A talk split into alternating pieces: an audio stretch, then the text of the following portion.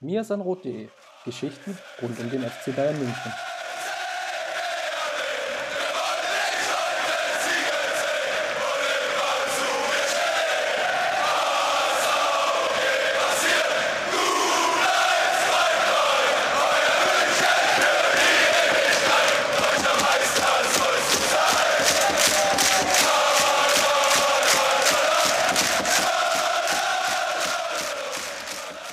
Servus und herzlich willkommen zum Mir Rot Podcast, Folge 230. Und heute haben wir wieder eine sehr volle Sendung.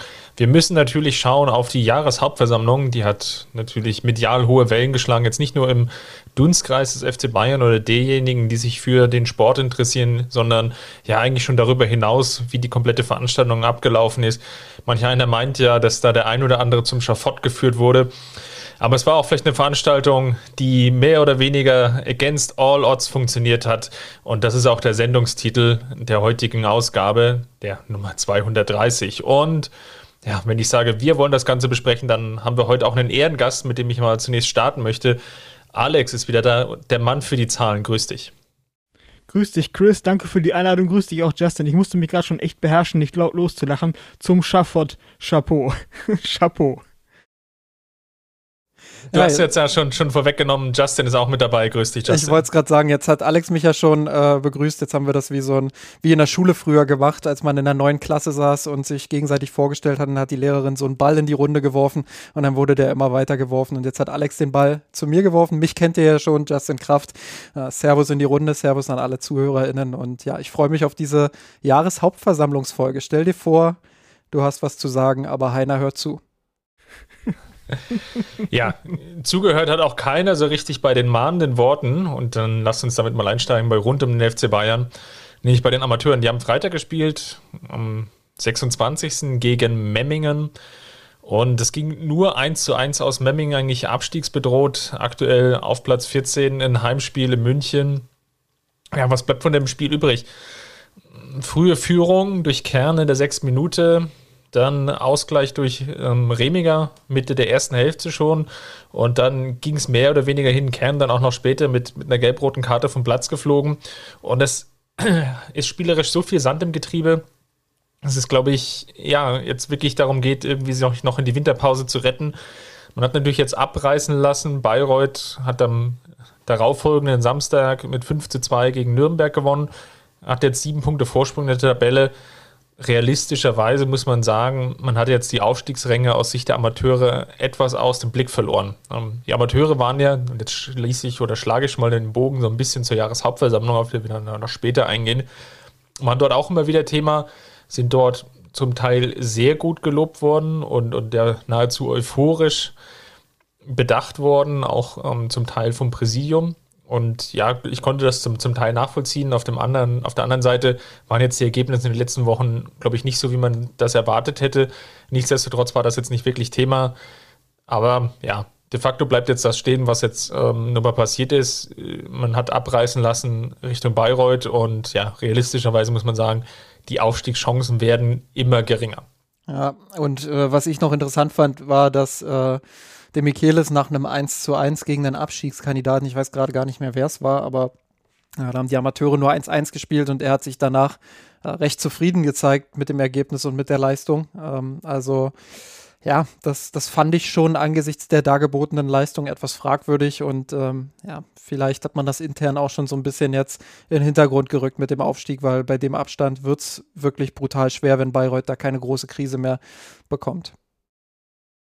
Gut, dann können wir ja schon fast nahtlos rüberspringen zu Bielefeld-Spiel, oder? Auf geht's. Ja, Freitag die Amateure, Samstag dann das Topspiel, man kann es ja kaum glauben, der FC Bayern gegen Arminia Bielefeld. Zum Glück sicherlich für die Münchner, dass es nicht ganz so viel geschneit hat, wie, ja, wann war es jetzt im Februar, kurz nach der Clubweltmeisterschaft. Und es hat sich, glaube ich, herauskristallisiert und da würde ich gerne mal, Justin, vielleicht deine Meinung hören, jetzt im, im, ersten Aufschlag. Warum tat sich denn der FC Bayern abermals so schwer? Man hat es gegen Kiew schon gesehen, man hat es natürlich auch gegen Augsburg gesehen. Wo sind da gerade die strukturellen Probleme? Weil wenn ich jetzt namentlich die Ausstellung durchgehe und ich erspare uns jetzt mal allen die Details, dann ist das ja mehr oder weniger fast die Elf, erste Elf, vielleicht abzüglich von Kimmich. Ja, auf jeden Fall abzüglich von Kimmich. Ja, äh, erstmal, man sollte nicht so viel übers Wetter und äußere Faktoren wimmern. Ähm, das insbesondere gegen Bielefeld nicht. Ähm, aber grundsätzlich ähm, sehe ich jetzt im Bielefeld-Spiel gar nicht alles so negativ. Ähm, ich glaube, man hat sich vor allem deshalb ähm, ja, schwer getan, weil es der Mannschaft nicht gelang, die Druckphase in der ersten Halbzeit, wo man sich die ein oder andere sehr gute Chance auch rausgespielt hat, ähm, ja, die hat man einfach nicht genutzt. Und äh, wenn es da früh 1-0 steht, äh, vielleicht, äh, vielleicht auch ähm, 2-0, dann, dann läuft das Spiel natürlich anders und dann reden wir vielleicht auch anders über das Spiel. Dennoch ist mir das ein oder andere aufgefallen. Äh, Im Detail würde ich da auf unseren Spielbericht äh, verweisen, den wir jetzt nachträglich gestern noch veröffentlicht haben. Ähm, kurz zusammengefasst wäre das, äh, dass die Bayern es nicht so richtig geschafft haben, ähm, ihre Flügel in Szene zu setzen. Sie hatten da zwar viele Durchbrüche, das stimmt, aber die Flanken, die kamen, waren aus meiner Sicht oft sehr unvorbereitet. Ähm, sie haben zu selten dann auch die zweiten Bälle gewonnen. Ähm, sie hatten in der ersten Halbzeit eine gute Phase, wo sie Bielefeld wirklich hinten dann auch festgepinnt haben am Strafraum ähm, und immer wieder auch die zweiten Bälle geholt haben. Das war zwischendrin dann nicht mehr so gegeben. Ähm, ja, und ich glaube, äh, man muss vor allem im letzten Drittel an der Präzision arbeiten, an den Abläufen. Wie knacke ich so einen, so einen tiefen, zentral stehenden Block wie Bielefeld, die sich ja sehr, sehr ähm, darauf fokussiert haben, auch äh, die Mitte zuzumachen, logischerweise. Ähm, das machen jetzt immer mehr Gegner gegen die Bayern. Augsburg hat das schon gemacht, damit haben sich die Münchner schwer getan. Kiew hat das gemacht. Äh, ja, da haben sie sich auch teilweise mit schwer getan. Also äh, da muss Nagelsmann, glaube ich, Lösungen finden. Wie kriegt er sein Zentrum wieder besser ins Spiel? Das ist nicht nur damit zu erklären, dass Kimmich nicht da ist, insbesondere nicht auf diesem Niveau. Ähm, und ich glaube, das sind so die strukturellen Dinge, an denen er arbeiten muss. Ansonsten nochmal der Hinweis auf den Spielbericht, den wir gestern veröffentlicht haben. Alex, für dich war es ja so, um, um mal aus dem Nähkästchen zu plaudern, dir hat so ein bisschen der letzte Biss gefehlt. Vielleicht kannst du das nochmal so in deinen eigenen Worten formulieren, weil das ist auch so ein Punkt, der, der beschleicht mich jetzt so die letzten Wochen, dass ich mehr und mehr den Eindruck habe, dass der FC Bayern im Vergleich jetzt vielleicht auch zur Ära Hansi Flick nicht mehr so häufig dieses Tempo variiert. Also, dass wir sehr viel ja, gleichbleibend, gleichbleibende Aggressivität im Spiel haben, aber es gibt kaum noch Phasen, oder ich, ich tue mich schwer, Phasen zu identifizieren, wo ich sagen würde, jetzt von der Phase meinetwegen 15. bis 30. Minute, da machen wir besonders viel Druck oder da versuchen wir hoch zu pressen, sondern das Spiel, und Bielefeld ist vielleicht das beste Beispiel, und, und jetzt wieder deine Worte zu benutzen, das, das plätschert so ein bisschen dahin und da fehlt halt hin und wieder vielleicht dann auch der letzte Biss und dann auch die, die nötige Variabilität. Oder wie hast du es denn gesehen? Ja, also eigentlich wäre ja ein gleichbleibendes, hohes und aggressives Tempo oder aggressives Angehen an das Spiel im Prinzip eine positive Entwicklung. Also wenn die Mannschaft es schaffen würde, über 90 Minuten gleichbleibend fast 100 Prozent ihrer Aggressivität abzurufen, wäre das ja erstmal gut. Ähm, also äh, Tempovariation, nur um der Tempovariation willen, äh, wäre jetzt kein Ziel, was ich für, also spielerisch für erstrebenswert hielte. Allerdings äh, gebe ich dir insofern recht, als Nagelsmann es vielleicht geschafft hat, seine Spieler so zu programmieren, dass sie fast über die gesamte Spieldauer hinweg ein konstantes Level halten können an Aggressivität, an Tempo, an Einsatz. Aber dass dann daraus in der Dynamik nicht hin und wieder ähm, vielleicht besonders besonders aggressive, besonders überzeugende Momente hervorstechen. Also mir kam das Spiel schon so vor, dass nach den ersten fünf Minuten, in denen die Arminia meines Erachtens ähm, relativ engagiert und entschlossen und auch mit Zug nach vorne gegengehalten hat und auch zu einigen guten Aktionen kam vor dem Tor. Ich erinnere mich an einen Schuss von Klos in der fünften Minute, den ein Verteidiger dabei ja noch so gerade eben abblocken konnte. Haben die Bayern eigentlich für die nächsten 30 Minuten mindestens ähm, die komplette Hoheit des Spiels an sich gerissen. Ich habe dann die ähm, Bielefelder fast gar nicht mehr in der Hälfte der Bayern gesehen und Manuel Neuer kam eigentlich nur ähm, in, die, in den Blickbereich der Kamera, wenn er von einem eigenen Spieler einen Rückpass bekommen ähm, hat, den er dann hatte, den er dann verwertet hat. Und trotzdem hat, ist es den Bayern nicht gelungen, aus dieser kompletten Feldüberlegenheit und aus der Aggressivität, mit denen sie auch immer sofort den Ball wiedererobert ähm, haben, wenn sie ihn mal verloren hatten, auch nur ansatzweise auf einem vergleichbaren äquivalenten Niveau ähm, sozusagen Torchancen zu kreieren. Das hat mich wirklich gestört, weil ich gedacht habe, für den ganzen Aufwand, den sie da betreiben, für die ganze Dominanz, die sie da an den Tag legen, kommt da wirklich erstaunlich wenig vorne bei raus. Also da gebe ich dir vollkommen recht. Wenn du das meinst mit fehlender Biss, ähm, fehlender letzter Punch vielleicht, wie man ja heutzutage sagt, dann stört mich das bei den Bayern in letzter Zeit auch, ähm, weil das jetzt auch nicht zum ersten Mal aufgetreten ist, meiner Beobachtung nach, sondern mir schon häufiger aufgefallen ist, was ja auch sich dann in den Ergebnissen logischerweise niederschlägt, die ja seit mehreren Wochen nur so gerade, so gerade ganz knappe 1 zu 0, 2 zu 1 Siege oder sowas hergeben. Also diese 5 zu 0, 4 zu 0, 4 zu 1, ähm, die wir noch in den Wochen zuvor gesehen haben, vor dem äh, Freiburg-Spiel, ähm, die gibt es ja inzwischen nicht mehr. Und das macht mich jetzt nicht unbedingt besorgt, ähm, weil die Qualität der gegnerischen Mannschaften ja dann doch nicht ausreicht, um die Bayern ernsthaft in Gefahr zu bringen. Also zumindest nicht konstant. Kann mal passieren, dass da so ein Spiel wie Augsburg dabei ist, aber wir werden ja wohl kaum erleben, dass die Bayern jetzt mal zwei oder drei Spiele in Folge nicht gewinnen. Ähm, also es macht mich jetzt nicht tabellarisch oder sportlich gesehen besorgt, aber ich finde es zum Anschauen einfach schade, weil ich mir da von den Bayern einfach mehr als ich, mir, ich erwarte mir mehr Unterhaltungswert, um es mal so salopp zu formulieren. Da würde ich ganz kurz äh, einmal reingrätschen. Ähm, ich stimme dir bei ganz vielen zu, was du gerade gesagt hast. Ich glaube, das ist jetzt gerade nicht die spielerische Hochphase, ähm, die, die wir da erleben äh, beim FC Bayern. Ähm, andererseits würde ich da so ein bisschen auch auf die, auf die Erwartungshaltung schauen. Ähm, ich hatte das ja in meinem Spielbericht auch gegen Ende so ein bisschen äh, angeschnitten. Man muss natürlich auch schauen in der Saison mit 50 bis 60 Spielen, wenn es denn gut läuft. Äh, Im Pokal ist man ja beispielsweise schon raus, aber ähm, es läuft ja dann doch immer auf eine sehr hohe Anzahl von Pflichtspielen hinaus, plus eben dann die ganzen Länderspiele, die noch mit anstehen. Ähm, da muss man den Spielern vielleicht auch mal Phasen wie die jetzige Zusätzlich dann auch noch der Druck, der von außen mit reinkommt, der von innen selbst gemacht wird. Da werden wir gleich auch über die Jahreshauptversammlung beispielsweise sprechen. Über die Corona-Situation haben wir in den letzten Wochen gesprochen. Ähm, das macht natürlich auch was mit den Spielern. Das äh, soll keine faule Ausrede sein. Aber ich finde schon, dass das ein berechtigtes Argument ist, das man da anführen muss. Da muss man dann auch fragen, ist es jetzt die Erwartungshaltung, dass eine Mannschaft über diese 50 Spiele hinweg wirklich immer ganz nah an die 100 Prozent kommt? Und dann die Frage natürlich, haben wir das unter Van Gaal erlebt? Haben wir das unter Guardiola erlebt? Haben wir das unter Heinkes erlebt? Haben wir das unter Flick erlebt? Ich glaube, in den besten Saisons, die die Bayern gespielt haben, das waren wohl die beiden Triple-Saisons ohne Frage, ähm, da haben wir das über weite Strecken erlebt keine Frage. Aber da hatten wir auch Phasen erlebt, in denen die Bayern ähm, ja ihre Spiele dann vielleicht ein bisschen zäher gewonnen haben. Ähm, und ich glaube, in so einer Phase befinden sich die Münchner gerade. Ähm, sie gehen nicht auf dem Zahnfleisch, soweit würde ich nicht gehen.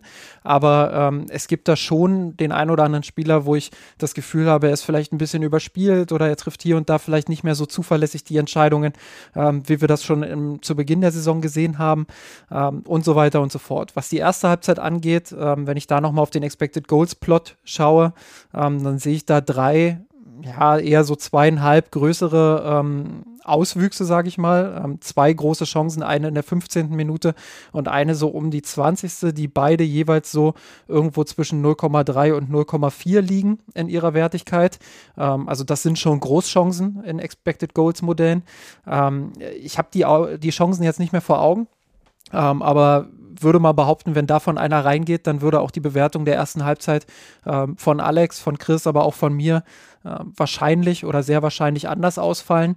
Ähm, die Bayern haben diese Chancen eben nicht genutzt äh, in der ersten Halbzeit. Sie haben sich auch nicht sonderlich viele Großchancen in der ersten Halbzeit rausgespielt. Auch das ist sicherlich eine Wahrheit. Äh, aber wenn sie eine von den beiden nur nutzen, dann läuft dieses Spiel wahrscheinlich komplett anders und wir bewerten das ähm, auch komplett anders heute. Äh, insofern würde ich schon sagen, die Bayern haben das kontrolliert. Sie haben es in Phasen auch dominiert. Sie haben sich das Tor dann am Ende absolut verdient. Und ähm, ja, dass es dann am Ende eben nur 1 zu 0 war und es den ein oder anderen kleineren Wackler hinten mal wieder gab, auch wenn es schon besser war als in der Vergangenheit, ähm, das, das soll nicht schmälern, dass die Bayern das Spiel am Ende verdient gewonnen haben. Ich würde noch gern mal den Punkt anbringen bezüglich der Expected Goals, weil du hast es jetzt schon irgendwie angesprochen, indirekt natürlich mit der Anzahl der Chancen, die es gegeben hat. Und ja, dann ist es natürlich auch ein anderes Spiel. Ist, glaube ich, aber auch auffällig und Alex hatte das ja auch angesprochen. Wir sehen jetzt in den letzten Wochen tendenziell knappere Spiele, zum Teil aber auch, wo einfach die Chancenbewertung nicht mehr so gut ist, wie jetzt vielleicht noch zu den Wochen davor. Und das lässt sich ja auch sehr, sehr schön ablesen. Ähm, zum Beispiel bei FBref, wenn man jetzt mal ähm, sich auf, auf deren Zahlen stützt, jetzt nur für die Bundesliga-Saison gesprochen, 13 Spiele, dann aktuell 42 geschossene Tore und der Expected Goals Wert ist 37,1. Statistisch gesehen ist es meistens so, dass natürlich bei den Top-Mannschaften die Anzahl der erzielten Tore tendenziell natürlich höher ist als die Expected Goals. Nehmen wir jetzt beispielsweise mal das Spiel gegen Bochum, also als, als Paradebeispiel, wo du natürlich viel mehr Tore schießt, fast das Doppelte an Toren schießt zu dem, was du jetzt vielleicht als Expected Goals Wert als, als Mannschaft erzielst. Und das ist ein Phänomen, was wir natürlich, und da verweise ich jetzt gerne auf die ganz alten oder mittelalten Folgen, wenn es darum ging, was Leipzig ausgezeichnet oder nicht ausgezeichnet hat. Aber in der letzten Saison haben wir über Leipzig sehr, sehr häufig gesprochen, dass der Expected Goals Wert und der Wert der erzielten Tore gar nicht so weit auseinander liegt. Und ich frage mich, ist das jetzt ein Nagelsmann-Effekt? Das kann durchaus sein. Ähm, ich glaube auch, dass, äh, und das ist eine Beobachtung, die Alex ja schon relativ früh in der Saison bei uns im Slack äh, aufgestellt hat, dass die Einbindung von Robert Lewandowski noch nicht die finale Einbindung ist. Also nicht die Einbindung, die ihm vielleicht äh, aktuell am besten liegt. Ich würde das nach wie vor weiterhin beobachten. Ich glaube, er hat auch schon gute Spiele äh, gemacht, logischerweise ähm, unter Nagelsmann, aber er hat eben auch das ein oder andere Spiel, wie jetzt auch wieder gegen Bielefeld, wo er eben abtaucht gegen dieses kompakte Zentrum. Und dann stehen ihm die Mitspieler ähm, sehr nah auf den Füßen, sage ich mal, in Anführungsstrichen. Ähm, und, und er ist vielleicht nicht so beteiligt am Spiel, wie er das sonst gewohnt ist. Muss sich die Bälle dann teilweise relativ tief abholen. Ähm, ja, und kommt selbst nicht so richtig zu den Abschlüssen. Er hatte auch gegen Bielefeld wieder ein, zwei Abschlüsse, wo das Tor sicherlich fallen kann. Aber so eine richtig klare Chance, die hatte er äh, meiner Erinnerung nach nicht. In der ersten Halbzeit hatte er so einen Abschluss, äh, der so ein bisschen abgefälscht war, der knapp am Tor vorbeiging. Das war vielleicht noch die beste Chance. Ja, aber ansonsten ähm, blieb er relativ blass im Spiel und wurde relativ gut auch rausgenommen. Das gibt wiederum auch Räume für die Mitspieler, Müller und Sané beispielsweise.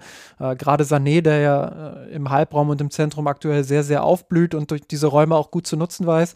Ähm, aber Lewandowski ist da so ein bisschen außen vor und ich glaube, Lewandowski war ja auch der Grund schlechthin in der vergangenen Saison, warum die Bayern ihren Expected Goals Wert so übertroffen haben. Ich, ich würde das gar nicht systemisch an Nagelsmann festmachen. Ich glaube, Leipzig hat so ein Stürmer einfach gefehlt in der vergangenen Saison, ähm, sondern ich, ich würde einfach sagen, ähm, äh, Nagelsmann muss vielleicht eine Lösung finden, um Lewandowski noch ein bisschen besser ins Spiel zu bekommen, äh, als das aktuell der Fall ist.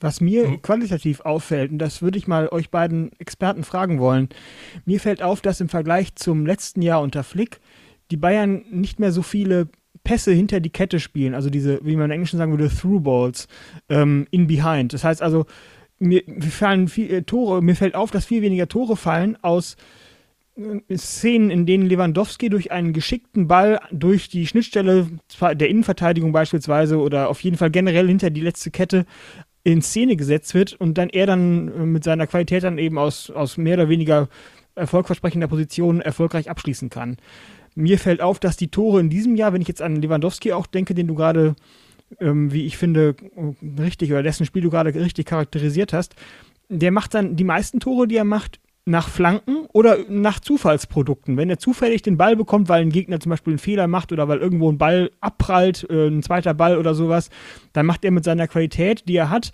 innerhalb von Sekundenbruchteilen trifft er die richtige Entscheidung, äh, zieht ab und trifft den Ball dann auch so, dass er ins Tor geht. Er ist ja wirklich ein Weltklasse-Stürmer.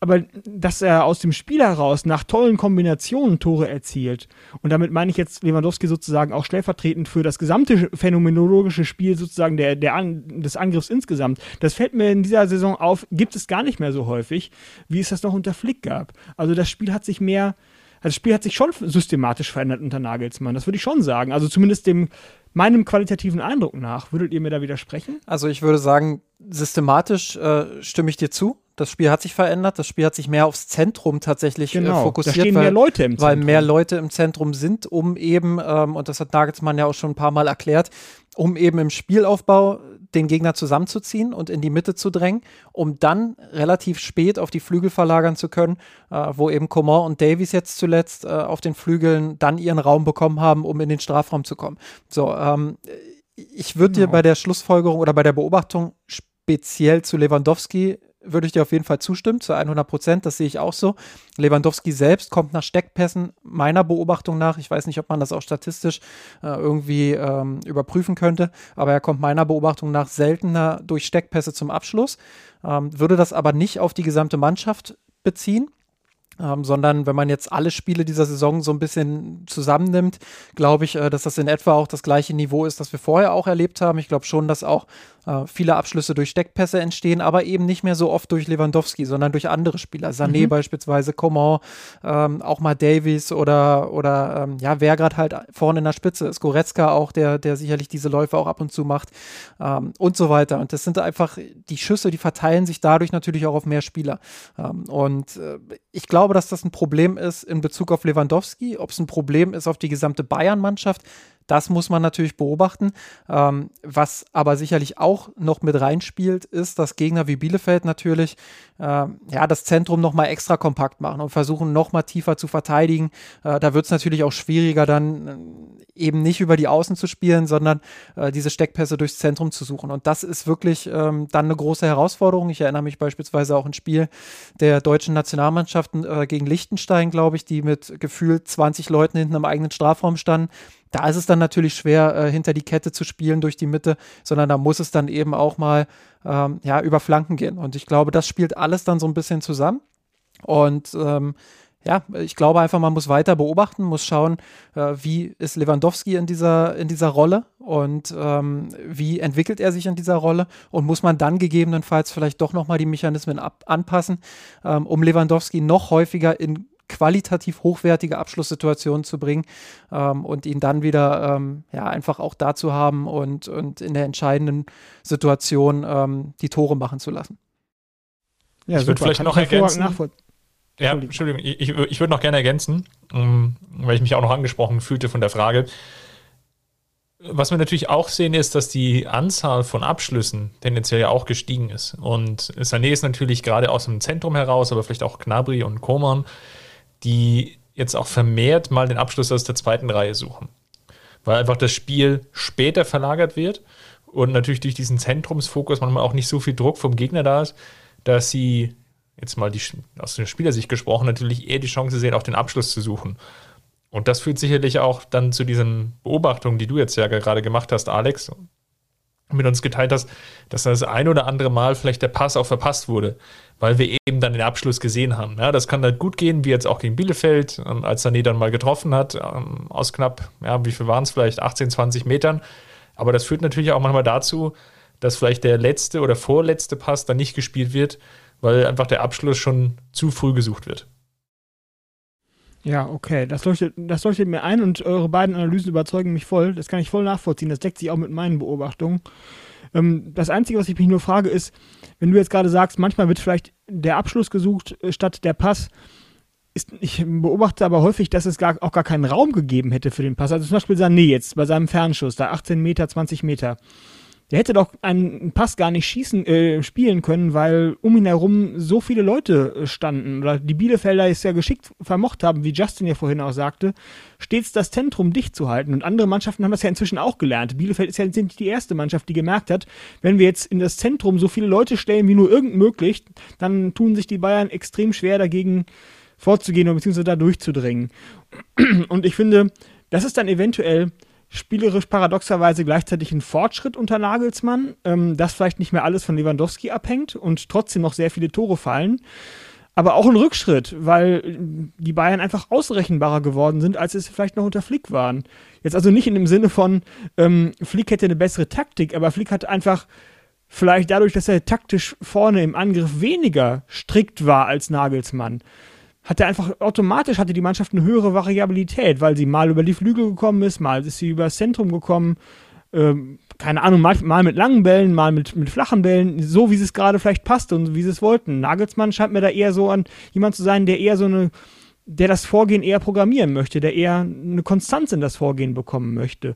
Was sich dann ja auch, und jetzt schließt sich der Bogen vielleicht zum Anfang der Sendung, äh, der Aufnahme, äh, was sich dann eventuell auch mit deiner Beobachtung deckt, Chris, dass die Bayern wie programmiert quasi 90 Minuten in einem Tempo durchspielen, ohne dass es eine Variation gibt. Also dieses komplette Variation in einem umfassenden Sinne gab es im Flick unter Flick meiner Beobachtung nach einfach mehr, als es das jetzt gibt im Spiel. Das ist nicht immer nur zum Vorteil. Das weiß ich gar nicht, ob das, ob das tatsächlich so ist. Äh, müsste ich jetzt in den nächsten Wochen noch mal ein bisschen genauer drauf achten. Tu das mal. Ähm, ich ich hatte eher den Eindruck, was du siehst. ich hatte eher den Eindruck, dass die Bayern insbesondere in der positiven Phase äh, zu Saisonbeginn ähm, deutlich flexibler nochmal waren im Vergleich zu dem, was unter Flick abgelaufen ist. Und das war ja schon sehr flexibel vorne, da stimme ich dir zu. Ähm, Gerade weil sie eben das Zentrum nochmal neu für sich entdeckt haben. Und äh, jetzt hast du den Sané-Abschluss angesprochen zum 1 zu 0. Ähm, den finde ich eigentlich ganz, ganz stellvertretend dafür, weil die Bayern sich da äh, mit, mit nur drei, vier Kontakten hervorragend äh, durchkombinieren vorher, durch die Mitte übrigens äh, gerade mal der zweite Spielzug. Ich habe das Spiel ja jetzt auch noch, noch ein zweites Mal in voller Länge gesehen. Äh, der zweite Spielzug in diesem Spiel, den sie mal durch die Mitte äh, wirklich auch durchspielen konnten. Vorher äh, haben sie es nicht so richtig geschafft, diese Zone äh, ja wirklich gefährlich zu bespielen, weil eben der letzte Pass nicht gepasst hat oder weil, ähm, weil sie es gar nicht erst versucht haben oder Bielefeld da eben super stand. Da hat Upamecano hervorragend auf Müller eröffnet. Müller lässt auf Tolisso ähm, quer, quer klatschen. Äh, Tolisso findet dann direkt Sané vorne und der kann mit Tempo auf die Kette zugehen und schon hast du äh, eine relativ große Chance. Auch wenn es ein Fernschuss war, ähm, macht Sané den, glaube ich, relativ häufig rein. Ähm, du hast nach einer alternativen Handlung gefragt, das ist richtig. Ähm, er hätte jetzt nicht irgendwo einen Steckpass spielen können, da ist kein weiterer Spieler gewesen, äh, der nochmal hätte durchlaufen können. Ähm, aber eine Alternative wäre vorher schon gewesen, ähm, ja, weil Bielefeld sich durch diese Pässe eben, wie ich es vorhin erklärt habe, sehr zusammengezogen hat nochmal und noch kompakter war, äh, wäre es schon die Möglichkeit gewesen, ähm, da nochmal über Außen zu spielen. Wenn Davis noch ein bisschen äh, aggressiver mit vorgelaufen wäre, vielleicht auch eine Verlagerung auf den rechten Flügel, wo Coman relativ blank stand, äh, das wäre nochmal eine Möglichkeit als Variation gewesen, aber Sané hat natürlich alles richtig gemacht und den Ball dann versenkt. Ähm, ich glaube, viele unserer Eindrücke resultieren gerade auch daraus, ähm, dass das Team ja einfach aktuell eine Phase erlebt, wo nicht alles zu 100 Prozent funktioniert, wo die Präzision fehlt, äh, wo vielleicht mentale Müdigkeit mit reinspielt. Ich weiß es nicht. Dafür müsste man ähm, im Trainerteam mit drin sein und das beobachten können. Ähm, ja, wo, wo einfach ganz viele Faktoren zusammenspielen, ähm, sodass die Mannschaft aktuell nicht ihre beste Leistung abrufen kann. Ich glaube, wenn das wieder passiert, was wir am Anfang der Saison gesehen haben, ähm, dann werden wir das schon auch anders bewerten. Mhm. Ja, dann lass uns mal vielleicht noch weiterspringen von den Themen ganz kurz, vielleicht mal drauf eingehen, weil wir jetzt schon viel so viel über Lewandowski gesprochen haben. Er ging ja auch, ja, leer ist jetzt natürlich ein harscher und harter Begriff beim Ballon d'Or aus. Da ging es ja, um, ja um die Wahl des Weltfußballers vergeben von der France Football.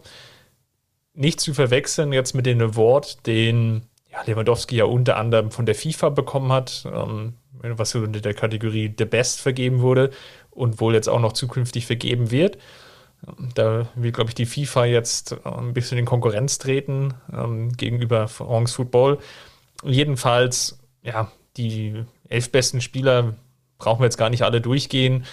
Aber Messi hat mit 613 Punkten ganz knapp vor Robert Lewandowski mit 580 Punkten gewonnen. Dahinter dann äh, Jorginho auf Platz 3 schon 460 und dann Benzema fällt dann mit 239 Punkten dann schon spürbar ab. Messi hat dann auch noch so diesen, ich glaube, wenn man dann das Ding dann zum siebten Mal, glaube ich, jetzt gewonnen hat, dann natürlich auch so wundervoll anerkennende Sätze sagen wie, äh, ich denke, dass äh, France Football dir den Award, also Robert Lewandowski zum Ballon d'Or 2020 noch geben sollte, den hast du dir verdient. Das fällt dann natürlich so ein Satz dann etwas leichter, als hätte Messi jetzt vielleicht dann das Ding dann zum ersten Mal gewonnen. Ähm, aber kurzum, ja, es, ich glaube, es zeigt so ein bisschen, und das ist jetzt vielleicht meine Einschätzung, da würde mich mal gerne interessieren, was ihr darüber denkt. Es zeigt natürlich schon, dass die Bundesliga im Besonderen und der FC Bayern natürlich ähm, hin und wieder natürlich noch das Problem haben, einfach der mangelnden Akzeptanz und vielleicht auch der mangelnden Strahlkraft. Um einfach jetzt auch darüber hinaus die nötige oder die erhoffte Anerkennung, formulieren wir es mal so rum, die erhoffte Anerkennung zu bekommen. Lewandowski hat 41 Ligatore geschossen, weit mehr als, als alle anderen, hat auch den goldenen Schuh mit einem riesigen Abstand gewonnen. Ich glaube, irgendwie gefühlt 60, wie viel waren 60, 65 Tore. Und das reicht natürlich an dieser Stelle nicht. Ja? Und der, der Ballon d'Or ist ja ohnehin schon eine, eine Veranstaltung bisher immer gewesen, tendenziell für Offensivspieler. Wenn man jetzt mal die Gewinner der letzten Jahrzehnte durchgeht, dann kann man, glaube ich, die Defensivspieler natürlich an einer Hand abzählen. Und dann kann ich die Enttäuschung, ganz vorsichtig formuliert, an der Stelle natürlich schon nachvollziehen. Wobei man natürlich insgesamt einfach hinterfragen muss, wie wichtig ist jetzt auch so ein Award für einen Einzelspieler in einem Gesamtkontext ähm, ja, einer Fußballmannschaft, wo es ja doch auf, auf so viele Mechanismen ankommt. Ich glaube, bei, Le bei Lewandowski ähm, hat man schon sehr stark gesehen, dass, dass ihn das natürlich äh, ja, auch ein bisschen getroffen hat, äh, dass es nicht gereicht hat. Ähm, wenn man sich da mal in Lewandowski reinversetzt, muss man sich natürlich auch die Frage stellen, was soll er denn noch machen? Also was, was hätte er denn noch besser machen können, um diesen Award auch wirklich zu gewinnen? Und äh, in ganz vielen Jahren der Vergangenheit äh, war es halt wirklich so, dass man entweder bei Cristiano Ronaldo oder bei Messi oder eben bei beiden ähm, rein sportlich gesehen sagen konnte, ja gut, äh, die sind halt unerreichbar, selbst wenn Leute wie Robert Lewandowski an ihr Maximum gehen, da kommt keiner ran. Das ist einfach so, das muss man akzeptieren, äh, auch wenn es manchmal schwer ist.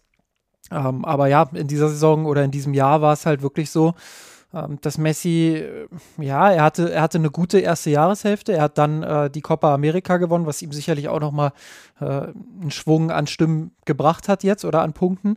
Ähm, aber dann nach seinem Wechsel zu Paris ähm, ist er dann halt endgültig wirklich äh, so ein bisschen eingebrochen. Das erste Mal vielleicht auch in seiner Karriere, wo man das Gefühl hatte, ja, da, da ging jetzt irgendwie gar nichts mehr. Und ähm, diese Zeit hat halt auch noch mit reingezählt in den Bewertungszeitraum. Ähm, insofern würde ich schon sagen, Robert Lewandowski ähm, war der konstantere Spieler. Er war vielleicht in dieser Saison ähm, auch der komplettere Spieler. Ähm, wäre mein Favorit gewesen, aber man muss auch sagen, ähm, dass Messi gewonnen hat, ist jetzt kein absoluter Skandal. Ich würde da jetzt keine, keine Verschwörung äh, reinwittern, wie es ja viele tun, äh, sondern äh, man muss schon auch respektvoll damit umgehen, ähm, ja, wie, wie, und was Lionel, Lionel, Messi in der Vergangenheit auch geleistet hat und was er auch in diesem Jahr wieder geleistet hat, äh, auch wenn, wenn er sicherlich nicht mehr die Form hat oder hatte wie in der Vergangenheit, so ist er doch immer noch äh, ein überragender Fußballer und, und sorgt immer noch für spezielle Momente. Ähm, und das gilt es, glaube ich, auch zu respektieren, ähm, auch wenn ich da anderer Meinung bin. Und ähm, ja, ich denke, man kann schon auch Argumente für Messi finden, aber ich persönlich würde halt mehr äh, für Robert Lewandowski finden und äh, deshalb, ja, äh, ich habe mir auch mal die Kriterien angeguckt. Äh, das, also was, was, was spielt jetzt da rein, dass diese Punkte vergeben werden? Und da ist ein Punkt, äh, den ich überhaupt nicht nachvollziehen kann, ähm, so die Karriereleistung, die, die auch Punkte bringt für diese, für diese Wahl. Und äh, da habe ich doch schon sehr mit der Stirn gerunzelt. Was soll denn, also warum wird in einem Award, der sich ja ganz klar auf einen Zeitraum beschränkt, warum wird da die Karriereleistung äh, noch mit einbezogen? Das äh, konnte ich nicht nachvollziehen. Äh, ansonsten ist es ja schon immer so gewesen bei dieser Wahl, dass Lobby ganz, ganz wichtig ist und ähm, dass äh, Star-Allüren und, und Star-Appeal auch eine große Rolle spielen. Ähm, und da muss man ganz ehrlich sein, das hat Robert Lewandowski nicht. Also das, das war in Dortmunder Zeiten so, das war auch beim FC Bayern so, ähm, dass er dass er zwar versucht hat, jetzt auch in den letzten Jahren sich in diese Richtung zu entwickeln, aber dass er nie diese, diese Ausstrahlung äh, eines Superstars hatte, wie jetzt beispielsweise in Mbappé oder, oder Neymar oder, oder auch Messi und Ronaldo. Also äh, das sind für mich äh, in diesem Bereich nochmal andere Kategorien und da wirkt Lewandowski ja, schon auch ein bisschen bieder manchmal. Das ist einfach seine Art. Äh, und das wird ihm sicherlich auch nicht dabei helfen, solche Awards zu gewinnen. Und ähm, ja, es ist sicherlich schade, dass das Sportliche dann da so ein bisschen in den Hintergrund rückt, aber das ist äh, dann ja, auch, auch Teil dieser Awards irgendwo. Ich bin Gott froh, dass Lewandowski, ja, ich bin Gott froh, dass Lewandowski nicht so unbieder ist wie Neymar zum Beispiel. Aber ich wusste gar nicht, dass es da objektive Kriterien gibt, anhand derer bewertet wird, wer den Award gewinnt. Äh, spielen denn da die internationalen Erfolge, nein, die Erfolge mit der Nationalmannschaft auch eine Rolle? Werden die da auch explizit erwähnt, Justin? Ähm, ich bin gerade dabei, das jetzt nochmal bei Twitter hier ganz schnell aufzurufen. Dann kann ich dir das sagen. Es gibt drei große Kategorien, ähm, die, die da mit reinspielen ähm, in, die, in die Top 5 Selektionen dann. Äh, das ist einmal Individual and Collective Performances, Winners during the Year. Also einmal die, die individuelle und die kollektive Performance äh, mit dem Team dann. Ähm, dann die als zweite Kategorie Player Class, also Talent and Fair Play wird da mit reingezählt. Äh, wie auch immer das dann exakt definiert wird, aber das ist eine sehr, sehr grobe Kategorie, wie ich finde. Und dann ja. drittens eben Overall Judgment of the Player's äh, Career. Und das ist das, was ich meinte. Ähm, das ist für mich was, was ich in so einem Award, der ja einen klaren Zeitraum abgrenzt, nicht so wirklich verstehe. Okay, das, da gebe ich dir vollkommen recht, das hat da eigentlich nichts verloren. Aber die anderen beiden Kriterien sind ja auch hinreichend unscharf. Ja. Äh, da kann man ja alles Mögliche drunter verstehen. Und es bezieht sich also auch keine, kein Kriterium explizit auf die auf die Erfolge mit der Nationalmannschaft, weil ich nämlich den Eindruck habe, dass die Erfolge mit der Nationalmannschaft in dem Jahr, in dem der Award vergeben wird, immer einen sehr entscheidenden, ein sehr entscheidender Parameter in der Entscheidungsfindung der dort abstimmenden Personen ist. Also ganz häufig, ist mein subjektiv, ich habe es jetzt nicht, natürlich nicht recherchiert noch nicht nachgeguckt, kann sein, dass ich mich irre, aber mein subjektiver Eindruck ist der, dass die Leute, die mit ihrer Nationalmannschaft ein großes Turnier gewonnen haben, beispielsweise eine EM oder jetzt eben die Copa America ähm, für, für Messi, äh, dass die immer schon mal einen ganz, ganz großen Vorteil gegenüber ihren Konkurrenten haben, die vielleicht ähnlich gut gespielt haben, aber diese Erfolge nicht auf, ähm, in ihrem äh, Lebenslauf abspeichern konnten. Ähm, und ich wusste auch gar nicht, dass es äh, in diesem Jahr erstmalig eine eigene neue Kategorie für den besten Torjäger gab. Aber als ich, als ich das dann jetzt schon ex post, nachdem die Entscheidung gefallen war, gelesen hatte, war mir klar, in dem Moment, in dem diese Kategorie erfunden wurde, war klar, dass Lewandowski nicht den Hauptaward gewinnen würde, sondern eben diese Kategorie. Das, das, kennt, ist, ja, ihr, kennt ihr noch das ist ja so logisch wie nur irgendwas. Kennt ihr noch die Bundesjugendspiele? Ich habe auf Twitter habe ich, hab ich den Witz gemacht, dass, dass das so ein bisschen wie die Teilnehmerurkunde ja. bei den Bundesjugendspielen wirkt. Also äh, so eine Art Trostpreis dafür, dass, dass es dann am Ende doch nicht gereicht hat für die ganz großen Erfolge. Das, ich kann mich auch psychologisch also die, die, ja, bitte. Ja, der Preis sah auch so ein bisschen danach aus wie ähm, irgendwo noch schnell auf dem Trödelmarkt am Wochenende noch schnell was gekauft. dass man ja noch ein Mitbringsel hat, ähm, dass man dann noch übergeben kann. Also, äh, Alex, ich bin da völlig bei dir. Das ist ja auch individualpsychologisch aus Sicht der Leute, die da abstimmen, nachvollziehbar. In dem Moment, in dem sie quasi ihnen ein Ausweg ähm, geboten wird, oder ihnen, wenn man es positiv formulieren möchte, die Möglichkeit geboten wird, mehreren großen Sportsleuten einen Preis zukommen zu lassen, dann nehmen sie ihn auch wahr. Dann hätte man wahrscheinlich auch schlechter argumentieren können. Oder dann, dann fällt es solchen Leuten einfacher, Lewandowski und Messi einen Preis zu geben, anstatt nur einen von beiden. Wenn man es negativ formulieren möchte, kann man sagen, in dem Moment, in dem sie die Möglichkeit haben, ähm, Lewandowski einen eigenen Preis zu geben, fällt es ihnen natürlich psychologisch schwerer, ihn in einer anderen Kategorie, nämlich in diesem Fall in der Hauptkategorie, auch noch einen Preis zu geben, was ich ja sogar individuell psychologisch nachvollziehen kann. Aber es ist trotzdem natürlich unfair, weil meines Erachtens auch Lewandowski so sinnlos auch individuelle Awards vielleicht bei Mannschaftssportarten sein können oder für so fragwürdig man die auch halten kann, hat er natürlich den, den Preis ähm, des besten Spielers auf jeden Fall vor Messi verdient. Ich kann jetzt nicht beurteilen, ob es noch jemand Dritten gegeben hätte, der ihn auch verdient hätte, gehabt hätte, aber vor Messi sehe ich Lewandowski auf jeden Fall auch. Ist übrigens ganz witzig, dass PSG ja äh, jetzt den, den besten Spieler der Welt hat, der bei ihnen irgendwie nicht so richtig funktioniert. Und zugleich haben sie ja jetzt auch den besten Torhüter der Welt. Das war ja fast noch, äh, fast noch am amüsantesten, ähm, der bei ihnen nur auf der Bank sitzt. Also äh, wie gut muss dann dann bitte der Rest des Kaders sein? Äh, ich weiß, ich, an alle, die jetzt, die, die mir auf Twitter folgen, die wissen jetzt natürlich, dass ich den, auch diesen Tweet nur rec recycelt habe jetzt gerade, aber äh, ich finde das einfach äh, schon, das hat auch eine amü amüsante Note irgendwie, ja, dass, dass, dass PSG da diese beiden Spieler jetzt im Kader hat und beide nicht so wirklich zu den Leistungsträgern aktuell zählen. In der Tat. Dann lasst uns doch mal weiterspringen, jetzt glaube ich zu den eher ernsteren Themen und dann natürlich jetzt die Jahreshauptversammlung. Also, um so ein bisschen nochmal den, den Kontext herzustellen, Michael Ott hat ja, ihr habt ihn ja hier auch im Podcast gehört, dann einen Antrag gestellt und das Thema Katar und ich glaube, so viel kann man jetzt auch mal relativ neutral sagen, das Thema einfach nochmal auf die Agenda gebracht, um es jetzt vielleicht auch aus einer Fanperspektive oder derjenigen, die sich damit ähm, beschäftigen und vor allem die damit auch ein Problem haben, vielleicht auch mal abschließend zu erörtern. Lange Zeit, ähm, das Katar-Engagement geht ja schon über den Flughafen, beziehungsweise über Qatar Airways, jetzt schon eine geraume Zeit. Und es ist natürlich immer wieder auch ein Thema, natürlich gerade in der organisierten Fanszene gewesen.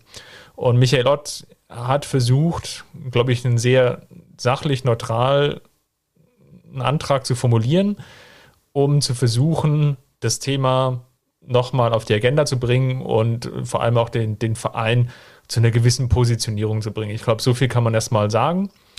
Und ja, was dann, glaube ich, jetzt im Vorfeld der Jahreshauptversammlung schon passiert ist, habt ihr ja, glaube ich, ja alle auch mitbekommen. Wir haben es ja zum Teil auch hier schon nochmal angerissen.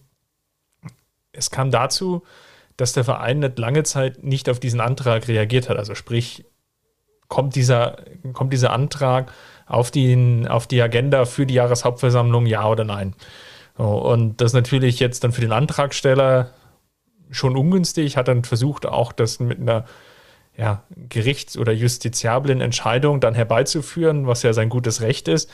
Ähm, das hat an der Stelle jetzt nicht geklappt und nichtsdestotrotz schlitterte man, und das ist, glaube ich, so ein bisschen vielleicht jetzt so die, die Vorrede, schlitterte man seitens des Vereins dann Richtung Jahreshauptversammlung, ähm, wohl wissend, dass das irgendwie ein Thema sein könnte oder wohl wirklich wird. Ähm, Gerade natürlich jetzt in der, der organisierten Fanszene, vor allem jetzt dann, wie das natürlich dann auch gelaufen ist bezüglich der, der gerichtlichen Entscheidung. Und man hat es aber als Verein, glaube ich, gar nicht so richtig, vielleicht nicht ernst genommen. Das, das können wir jetzt sicherlich dann nochmal diskutieren. Aber kurzum, am vergangenen Donnerstag hat dann die Jahreshauptversammlung stattgefunden mit einem begrenzten Publikum, einfach bedingt natürlich durch die Corona-Situation, die in Bayern und München natürlich allgegenwärtig ist. Ich glaube, man war am Ende dann, also im Vorfeld sicherlich froh, dass man das Ganze noch über die Bühne bringen kann.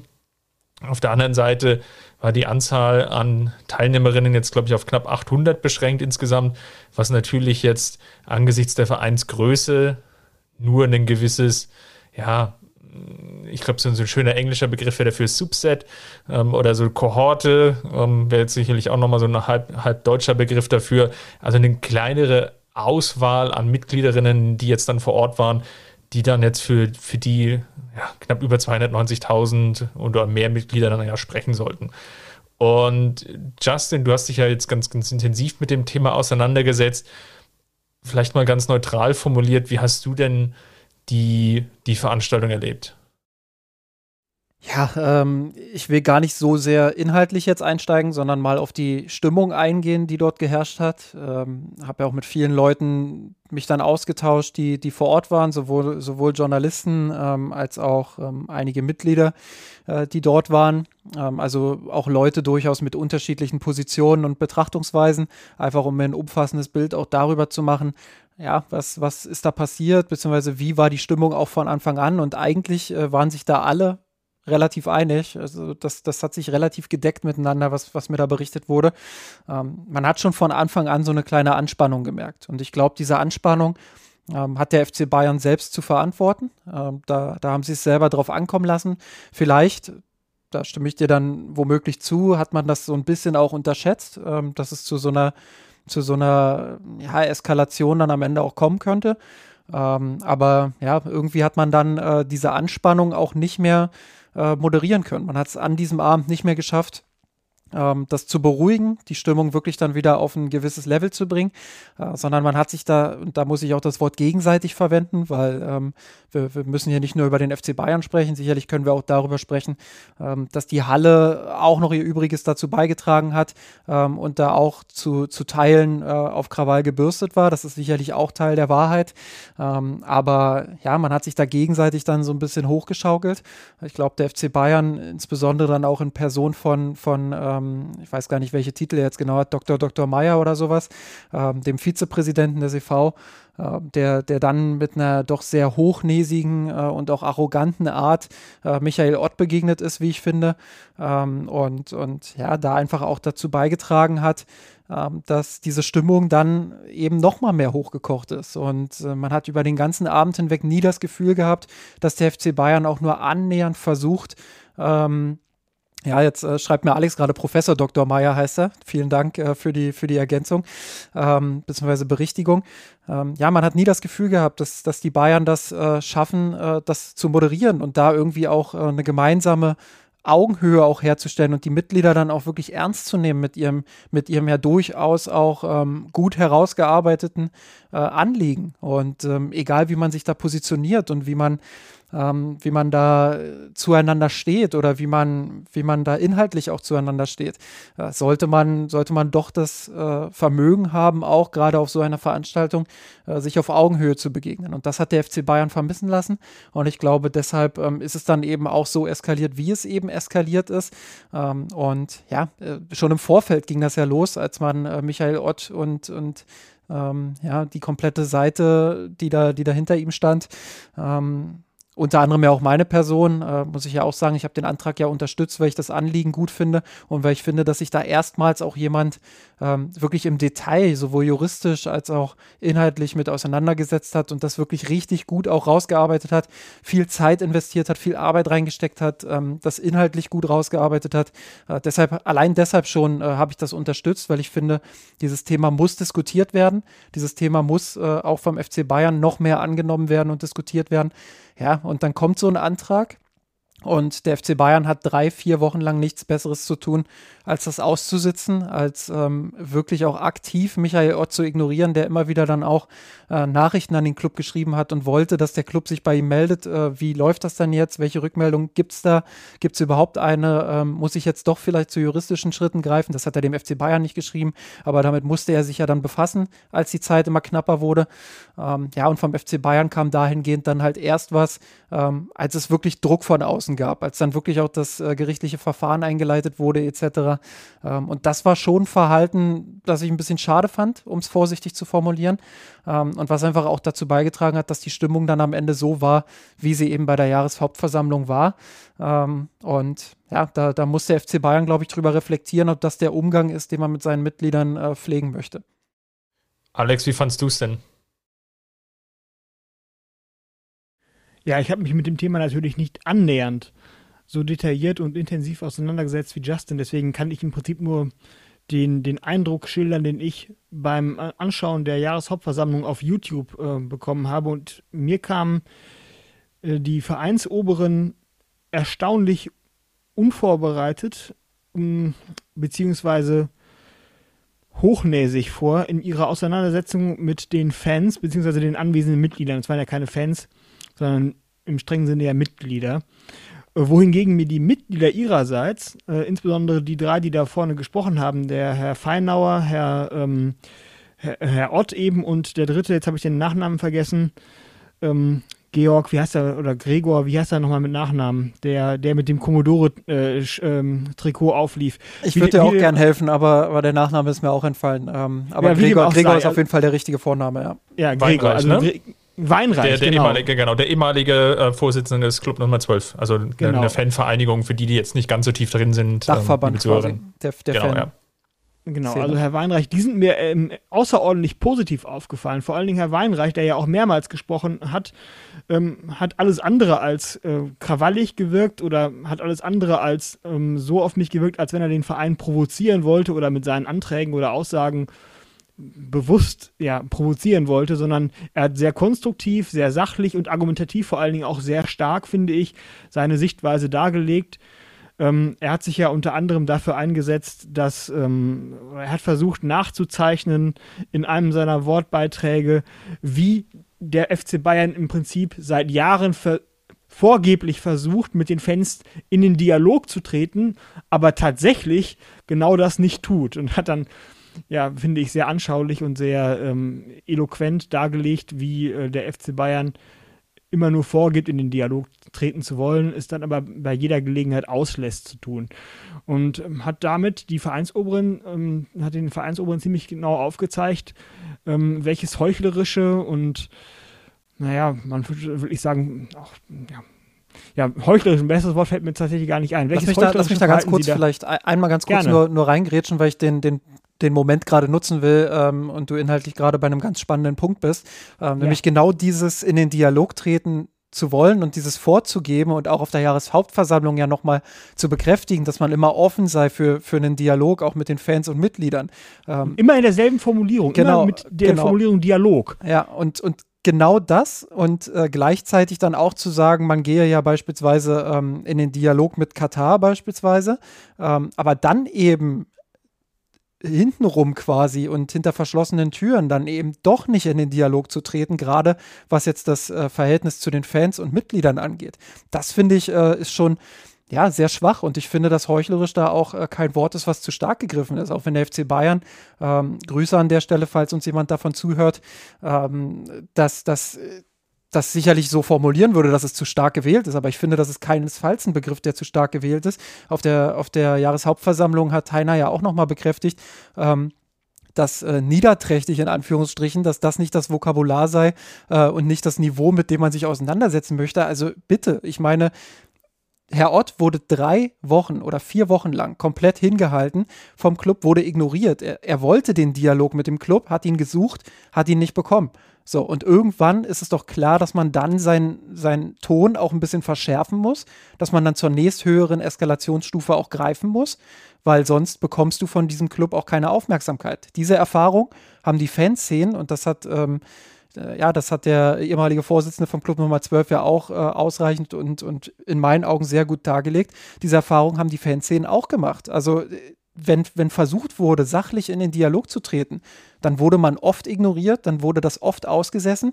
Ähm, und sobald es dann mal ein bisschen eskaliert ist und der öffentliche Druck dazu kam und es wirklich auch ein bisschen schärfer in der Formulierung wurde, hat der FC Bayern plötzlich reagiert. So, und dann ist es natürlich auch ein Stück weit dann die Schlussfolgerung, dass es die Geister sind, die der FC Bayern selbst ruft. Also wenn der FC Bayern möchte, dass auf, einem, auf einer sachlichen Ebene kommuniziert wird, dann hätte er auf den Antrag, der sehr sachlich formuliert war, ähm, von Michael Ott früher reagieren müssen und früher auch äh, den Dialog suchen müssen. Aber daran hatte der Club kein Interesse. Und dann sind solche Aussagen auf der Jahreshauptversammlung natürlich durchaus heuchlerisch.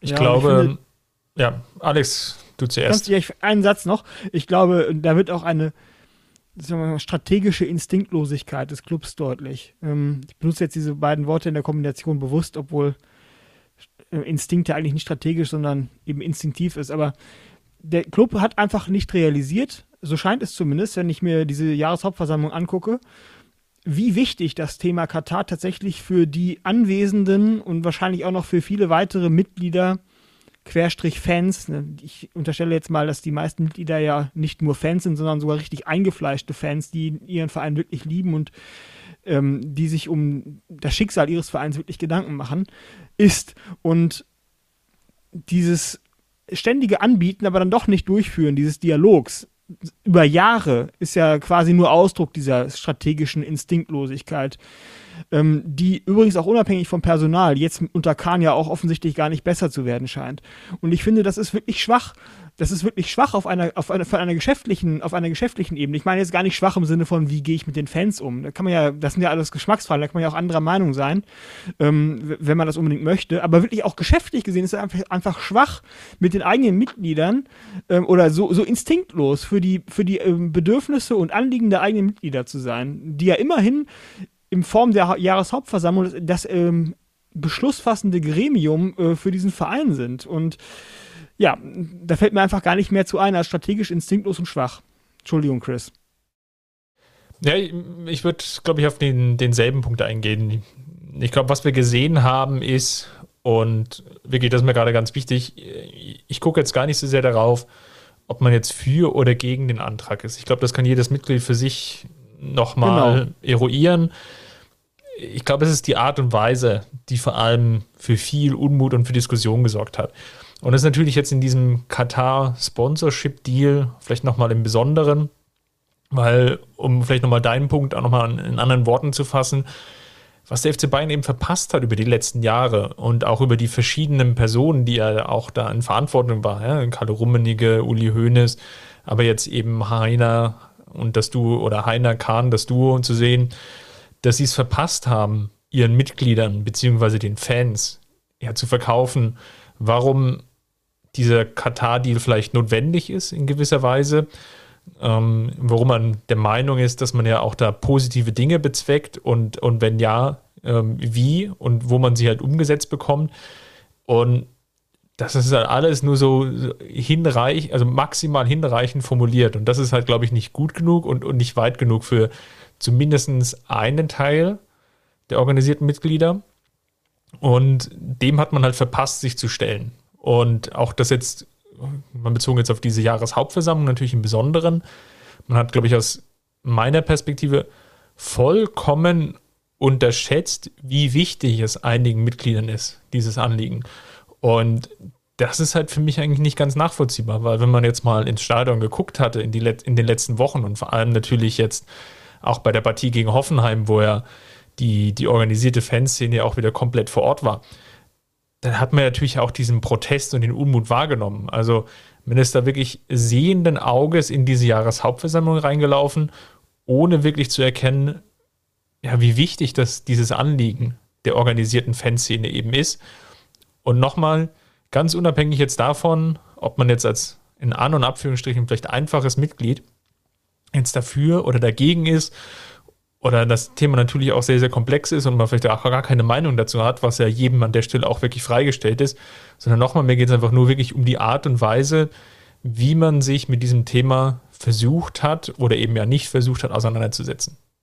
Ich möchte noch einen Kaviat ähm, ergänzen, Chris, dir sonst zustimmt, ähm, den man vielleicht zur Entschuldigung der Vereinsoberen anführen kann. Ich glaube, man darf nicht vergessen, dass der FC Bayern München immerhin wurde auf der J Jahreshauptversammlung auch so gesagt, 292.000 Fans, äh, Mitglieder hat. Entschuldigung, Mitglieder. Und auf dieser Jahreshauptversammlung anwesend waren jetzt aufgrund der Corona-Bestimmungen maximal 800. Und äh, es ist natürlich klar, dass dann unter diesen 800, wenn die Veranstaltung in München stattfindet, dann gerade die sind, äh, die es am, am ja, die erstens in München wohnen, höchstwahrscheinlich, oder zumindest aus der Nähe von München kommen. Ähm, und die dann natürlich auch das höchste Interesse daran haben, trotz der Corona-Auflagen und des Gesundheitsrisikos und so weiter, zu dieser Veranstaltung zu kommen, um sich da, ähm, um, um da ihre Meinung zu äußern oder ihrem Unmut Luft zu machen. Und dass es dann gerade die organisierten Fans sein würden, die sich wahrscheinlich auch genau strategisch darauf ähm, vorbereitet haben, zu dieser Hauptversammlung zu gehen, wundert mich dann nicht. Und ich glaube, können, ich kann mir schon vorstellen, zur Entschuldigung eben der Vereinsoberen, ähm, dass, dass sie nicht damit gerechnet haben, dass, dass diese paar wenigen Fans dann so einen lauten Krawall oder so geschlossen gegen sie stehen würden, lauten Krawall machen würden und so geschlossen gegen sie stehen würden. Vielleicht bei einer normalen Hauptversammlung unter normalen Bedingungen, wenn auch mehr Leute gekommen wären und auch aus weiteren Teilen des Landes und ist nicht im Vorfeld dieses ähm, Katar-Thema zu so einer Organisation unter den Fans geführt hätte, wäre vielleicht die Stimmung in der Halle ein bisschen anders gewesen. Deswegen konnten sie sich vielleicht auch nur begrenzt darauf einstellen. Dazu, ähm, weil ich finde das wichtig, das auch nochmal einzuordnen. Du hast natürlich durchaus recht, äh, was die Schlussfolgerung angeht unabhängig davon, zu welcher Gruppierung man jetzt gehört oder welche Art von Fan oder Mitglied man ist, ähm, ist es natürlich ein wichtiger Punkt, dass ähm, 800,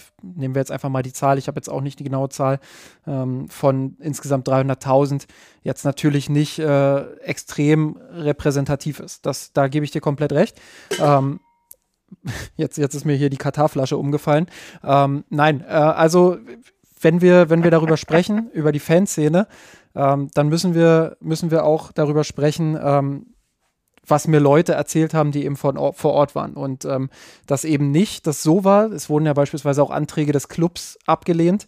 Ähm, dass ähm, irgendwie die Fanszene auf der einen Seite stand und dann waren da andere Fans, ähm, die auf der anderen Seite standen und sich das ein bisschen anders äh, angeguckt haben, sondern äh, diese negative Stimmung und dieses, dieses ähm, Gefühl, was man auch hatte, äh, dass der Club die Mitglieder von oben herab behandelt hat, das hat auch im Umkehrschluss dazu geführt, dass sich ganz, ganz viele Leute in der Halle, die nicht der Fanszene angehört haben, ähm, stimmungstechnisch eher auf Seiten der Fanszene geschlagen haben. Und äh, der Club hat diese Mitglieder in dieser Halle in diesem Moment eben äh, für sich verloren. Und insofern war das dann auch eine, eine Klatsche, die sie bekommen haben mit ihren Anträgen, äh, die nicht durchgekommen sind. Ähm, und das fand ich auch eine ganz interessante Beobachtung, dass es eben nicht nur die Fanszene war, die da Krawall gemacht hat und die da sich gegen den Club gestellt hat, ähm, sondern dass es eben äh, auch ein Großteil der Halle wirklich war, der sich dem angeschlossen hat. Absolut. Und ich ja, ja, gerne. Und ich, ich fand es, ähm, jetzt wo du das erwähnst, Justin, auch, das fand ich fast schon symbolisch peinlich äh, für, die, für das Auftreten der Vereinsoberen an diesem ganzen Abend, wie sie bei dem Antrag von ähm, Herrn Weinreich ähm, die Menschenrechtsbekundung der UN-Charta oder so ähnlich, ich habe jetzt nicht genau im Kopf, aber ich glaube, so in die Richtung ging das, in die Satzung des Vereins aufzunehmen. Also das waren zwei völlig harmlose Formulierungen, die ungefähr darauf hinausliefen, dass der ähm, FC Bayern satzungsgemäß dazu verpflichtet werden soll, sich zukünftig für die ähm, Verwirklichung der Menschenrechte in seinem geschäftlichen Gebaren sozusagen aktiv einzusetzen. Das waren völlig harmlose Formulierungen, an Allgemeinheit durch nichts zu überbieten und auch an, an Belanglosigkeit im Prinzip oder an, an Zustimmungsfähigkeit durch nichts zu überbieten allgemein meiner.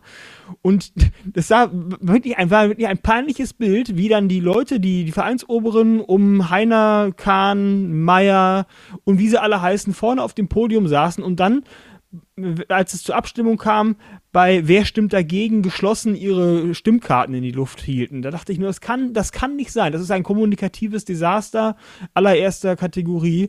Und das war wirklich in dem Moment wirklich peinlich und stand insofern im Prinzip sinnbildlich für den gesamten Abend aus Sicht des ähm, FC Bayern Vereins. Also nicht der Mitglieder, sondern der, der Leute, die ähm, quasi für den Verein ähm, operativ tätig sind. Auch da wurde mir übrigens äh, gesagt, dass, dass das in der Fanszene gar nicht so negativ aufgefasst wurde, ähm, wie, ähm, wie das ähm, ja, in der Öffentlichkeit dann dargestellt wurde. Dieses Bild an sich ist natürlich katastrophal, da, da stimme ich dir komplett zu, äh, weil man das wunderbar verkürzen kann auf, ähm, ja, wer ist wer ist gegen Menschenrechte und äh, die Oberen heben vorne ihre, ihre Karten hoch.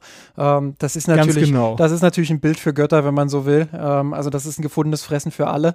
Ähm, der Club, um das so ein bisschen auch nochmal von Clubseite zu erklären, ähm, hat sich dazu entschieden, weil er selbst einen Antrag ja vorbereitet hatte äh, zur Satzungsänderung, in dem er ähm, einige Sachen formuliert hatte, auch in Richtung ähm, dieses Bereiches. Ähm, nicht so, dass es, dass jetzt beispielsweise Michael Ott oder auch die Fanszene sagen würden, ähm, ja, das, das ist jetzt äh, genügend, deshalb wurde ja das äh, nochmal thematisiert.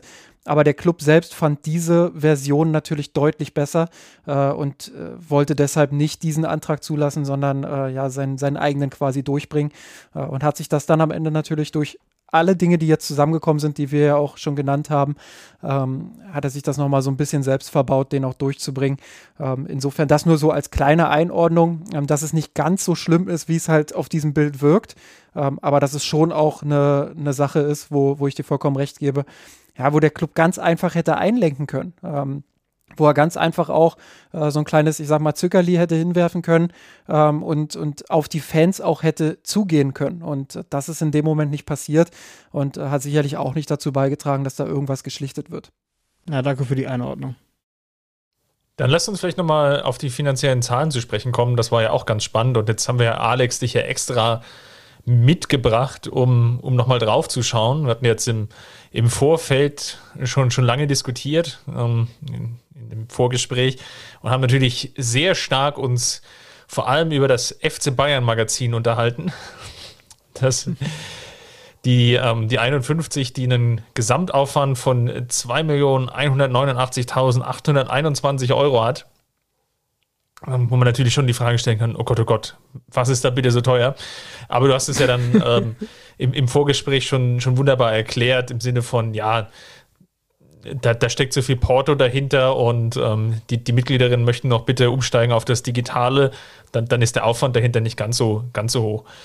Aber lass uns mal vielleicht mal schauen, weil gerade natürlich jetzt durch diese Corona-Krise, um, um ein bisschen Ernsthaftigkeit auch nochmal reinzubekommen, gerade durch die Corona-Krise hat man ja bei vielen Vereinen und wer das ein bisschen oberflächlicher mitverfolgt, den Eindruck, dass ja nahezu jeder äh, Verein Verluste geschrieben hat. Also sprich, ähm, ich erinnere mich irgendwie an, an Gladbach und, und Dortmund, dass er zum Teil hohe zweistellige Verluste ähm, dann der bekannt geben musste, dann für die jeweiligen Geschäftszahlen für die vergangenen Jahre. Und wenn ich jetzt hier gucke beim FC Bayern, Saison 2019, 2020, die ja nicht, nicht ganz abgeschlossen war und dann beziehungsweise 2020, 2021, dann sehe ich jeweils einen ganz knappen Konzernüberschuss, einmal von 9,8 Millionen und, und 1, einmal 1,9 Millionen. Also ohne euch jetzt, liebe Hörerinnen, zu langweilen mit den, den ganzen Zahlen. Aber Alex, da, da habe ich doch den Eindruck, da steht man auch finanziell jetzt gar nicht so schlecht da. Ja, das stimmt. Den Eindruck würde ich teilen.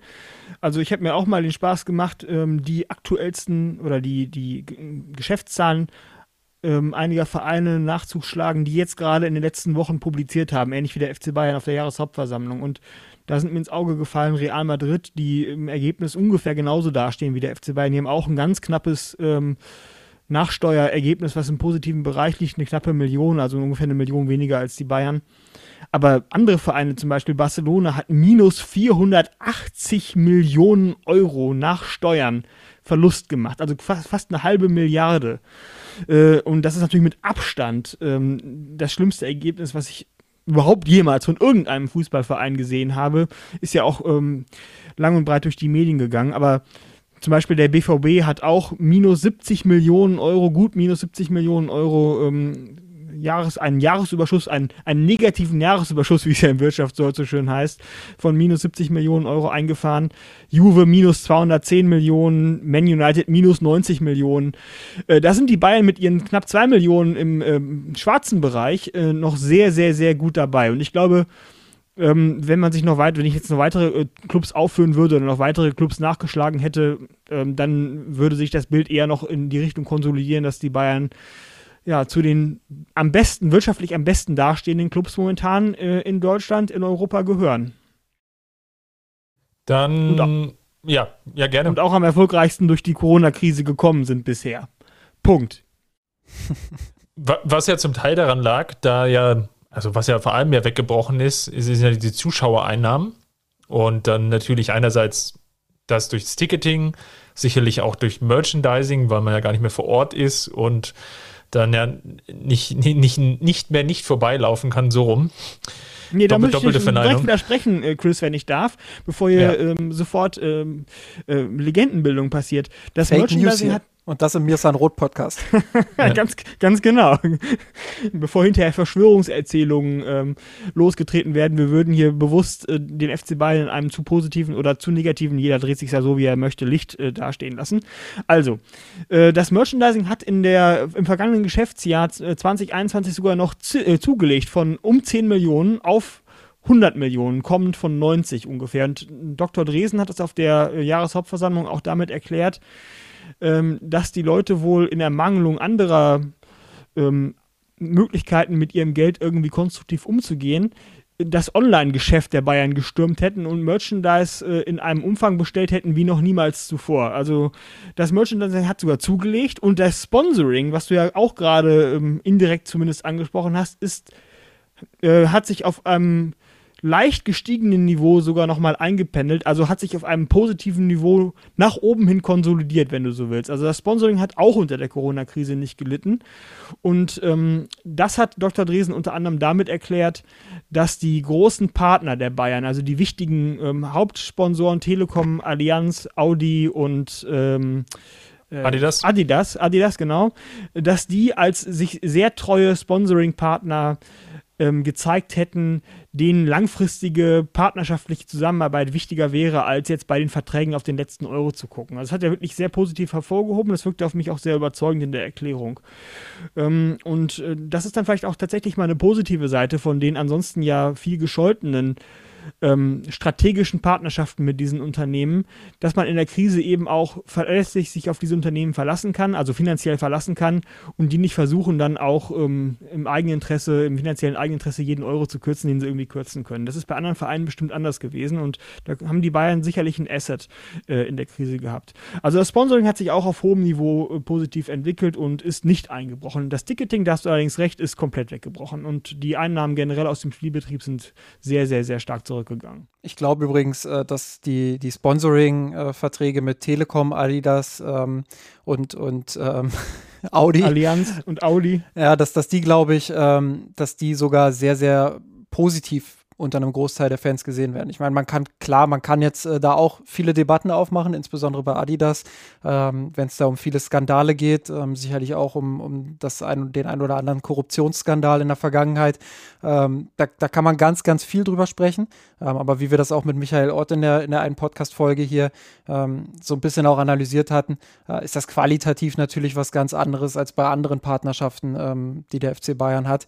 und deshalb ja, glaube ich schon, dass das bei vielen auch positiv gesehen wird und auch anerkannt wird, was dort ähm, passiert und äh, dass man da auch ähm, das durchaus positiv sieht, dass man da eben verlässliche Partner hat, die äh, in so einer Krise dann ähm, ja auch eher auf Zusammenhalt setzen und, und äh, da einen Kompromiss finden auch.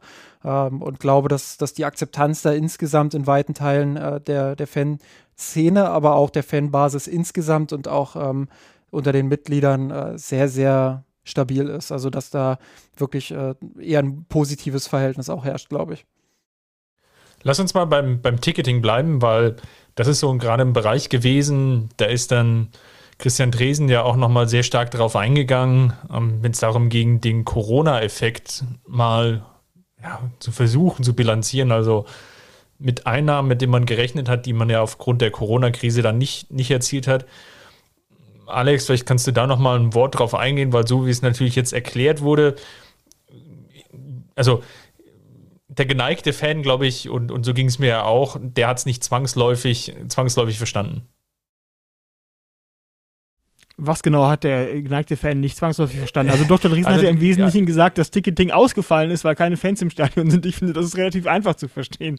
Ja, ähm, aber in Bezug auf, ähm, wie hat sich jetzt auch ähm, ja, die, die Verschiebung natürlich durch den Spielkalender, wie hat sich das dann auch nochmal ausgewirkt, weil das natürlich ja auch nochmal Effekte hatte ähm, warum Dinge dann vielleicht nicht 2019, 20 bilanziert wurden, sondern erst später, beziehungsweise eben dann 2020, 2021 ja dann ähm, anders ausgefallen ist. Das ja, war so also ein bisschen die, die, die okay. Rechnung.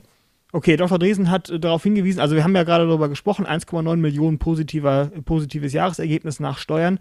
Dr. Dresen hat aber ganz klar darauf hingewiesen, hat das auch an mehreren Folien oder mit mehreren Folien deutlich gemacht, dass wenn ähm, die, dieser Sondereffekt in der Saison 2021 nicht gewesen wäre, dass im Prinzip man zweimal die Champions League gespielt hat, effektiv, weil ja ähm, das Viertelfinale, das Halbfinale und das Finale und ich glaube, das zweite Spiel des Achtelfinals, genau, gegen Chelsea.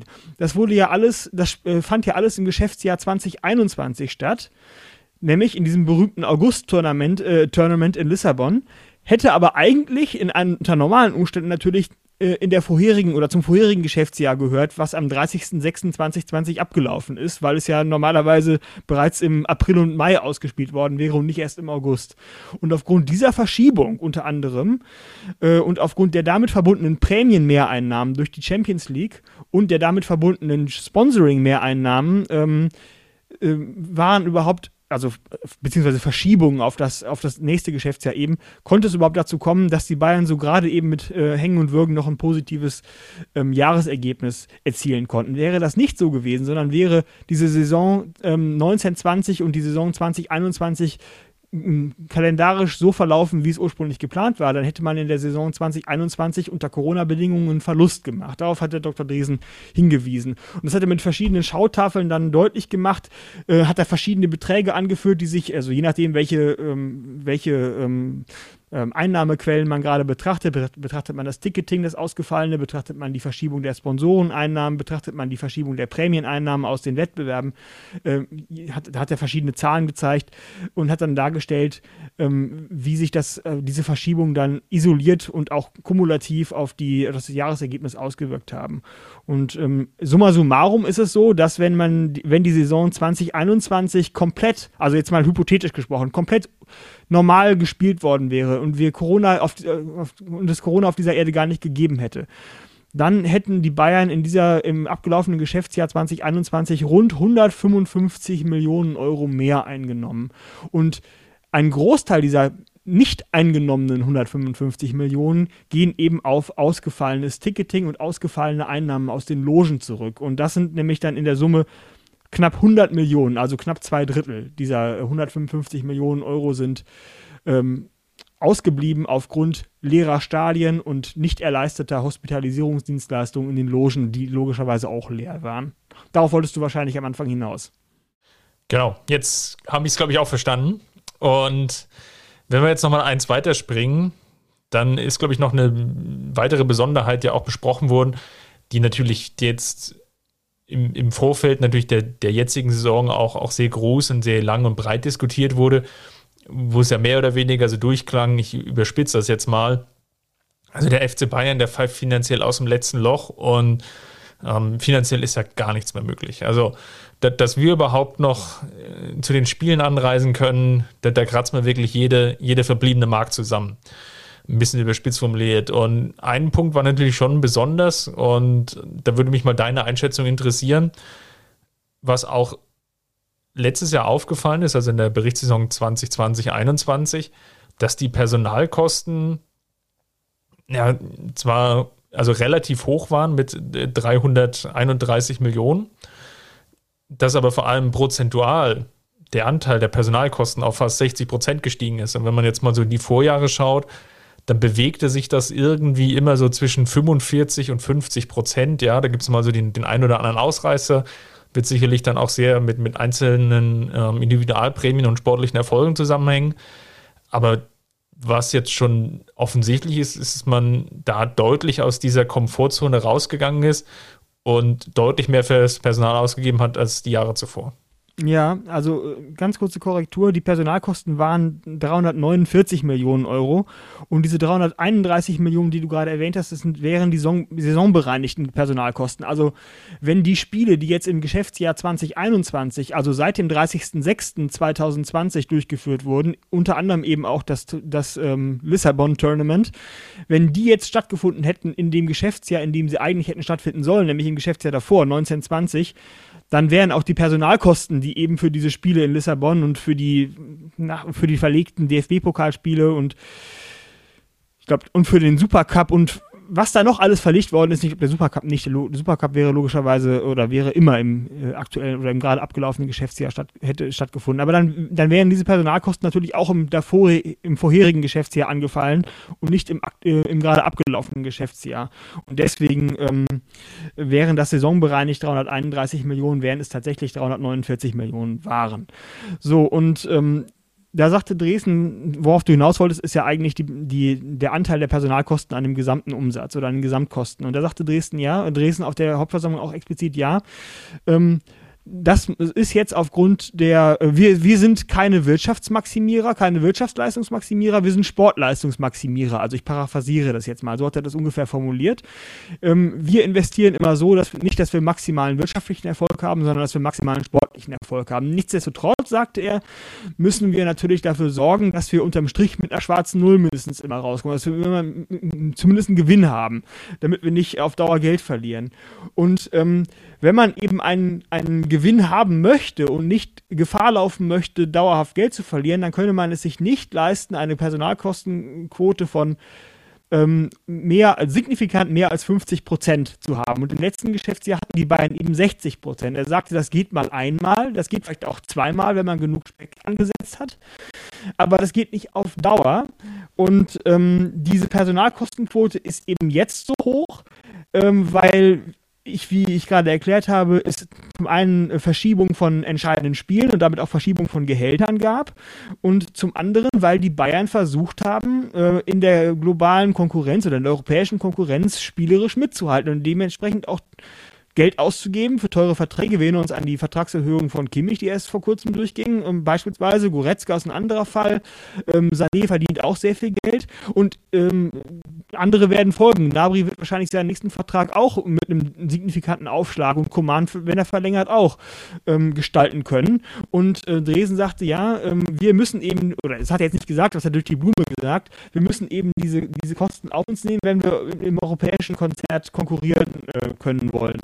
Und er sagt, das können wir uns aber, wenn das mit Corona so weitergeht, nicht auf Dauer leisten. Und dann wird man irgendwo die Sparschraube ansetzen müssen. Und dann setzt man normalerweise die Sparschraube am größten äh, Kostenblock an und das sind eben die Personalkosten. Und dann hat er sozusagen ähm, mehr oder weniger bedeutungsschwanger zu verstehen gegeben, hat nicht ex explizit gesagt, aber dass wenn es mit Corona nicht schnell aufwärts geht und wenn ähm, es auch äh, in den kommenden Jahren mit wirtschaftlichen ähm, Einbußen mit Wirtschaft, wenn die Bayern mit wirtschaftlichen Problemen zu kämpfen haben werden, ähm, dass dann auch an der Personalkostenschraube wieder gedreht werden muss und dass man schnell wieder von diesen 60 Prozent, die es im letzten Geschäftsjahr waren, eben runterkommt auf verträgliche ungefähr 50 Prozent. Das ist so die Richtschnur, bei der sich die Bayern entlang, an der sich die Bayern entlang hangeln wollen.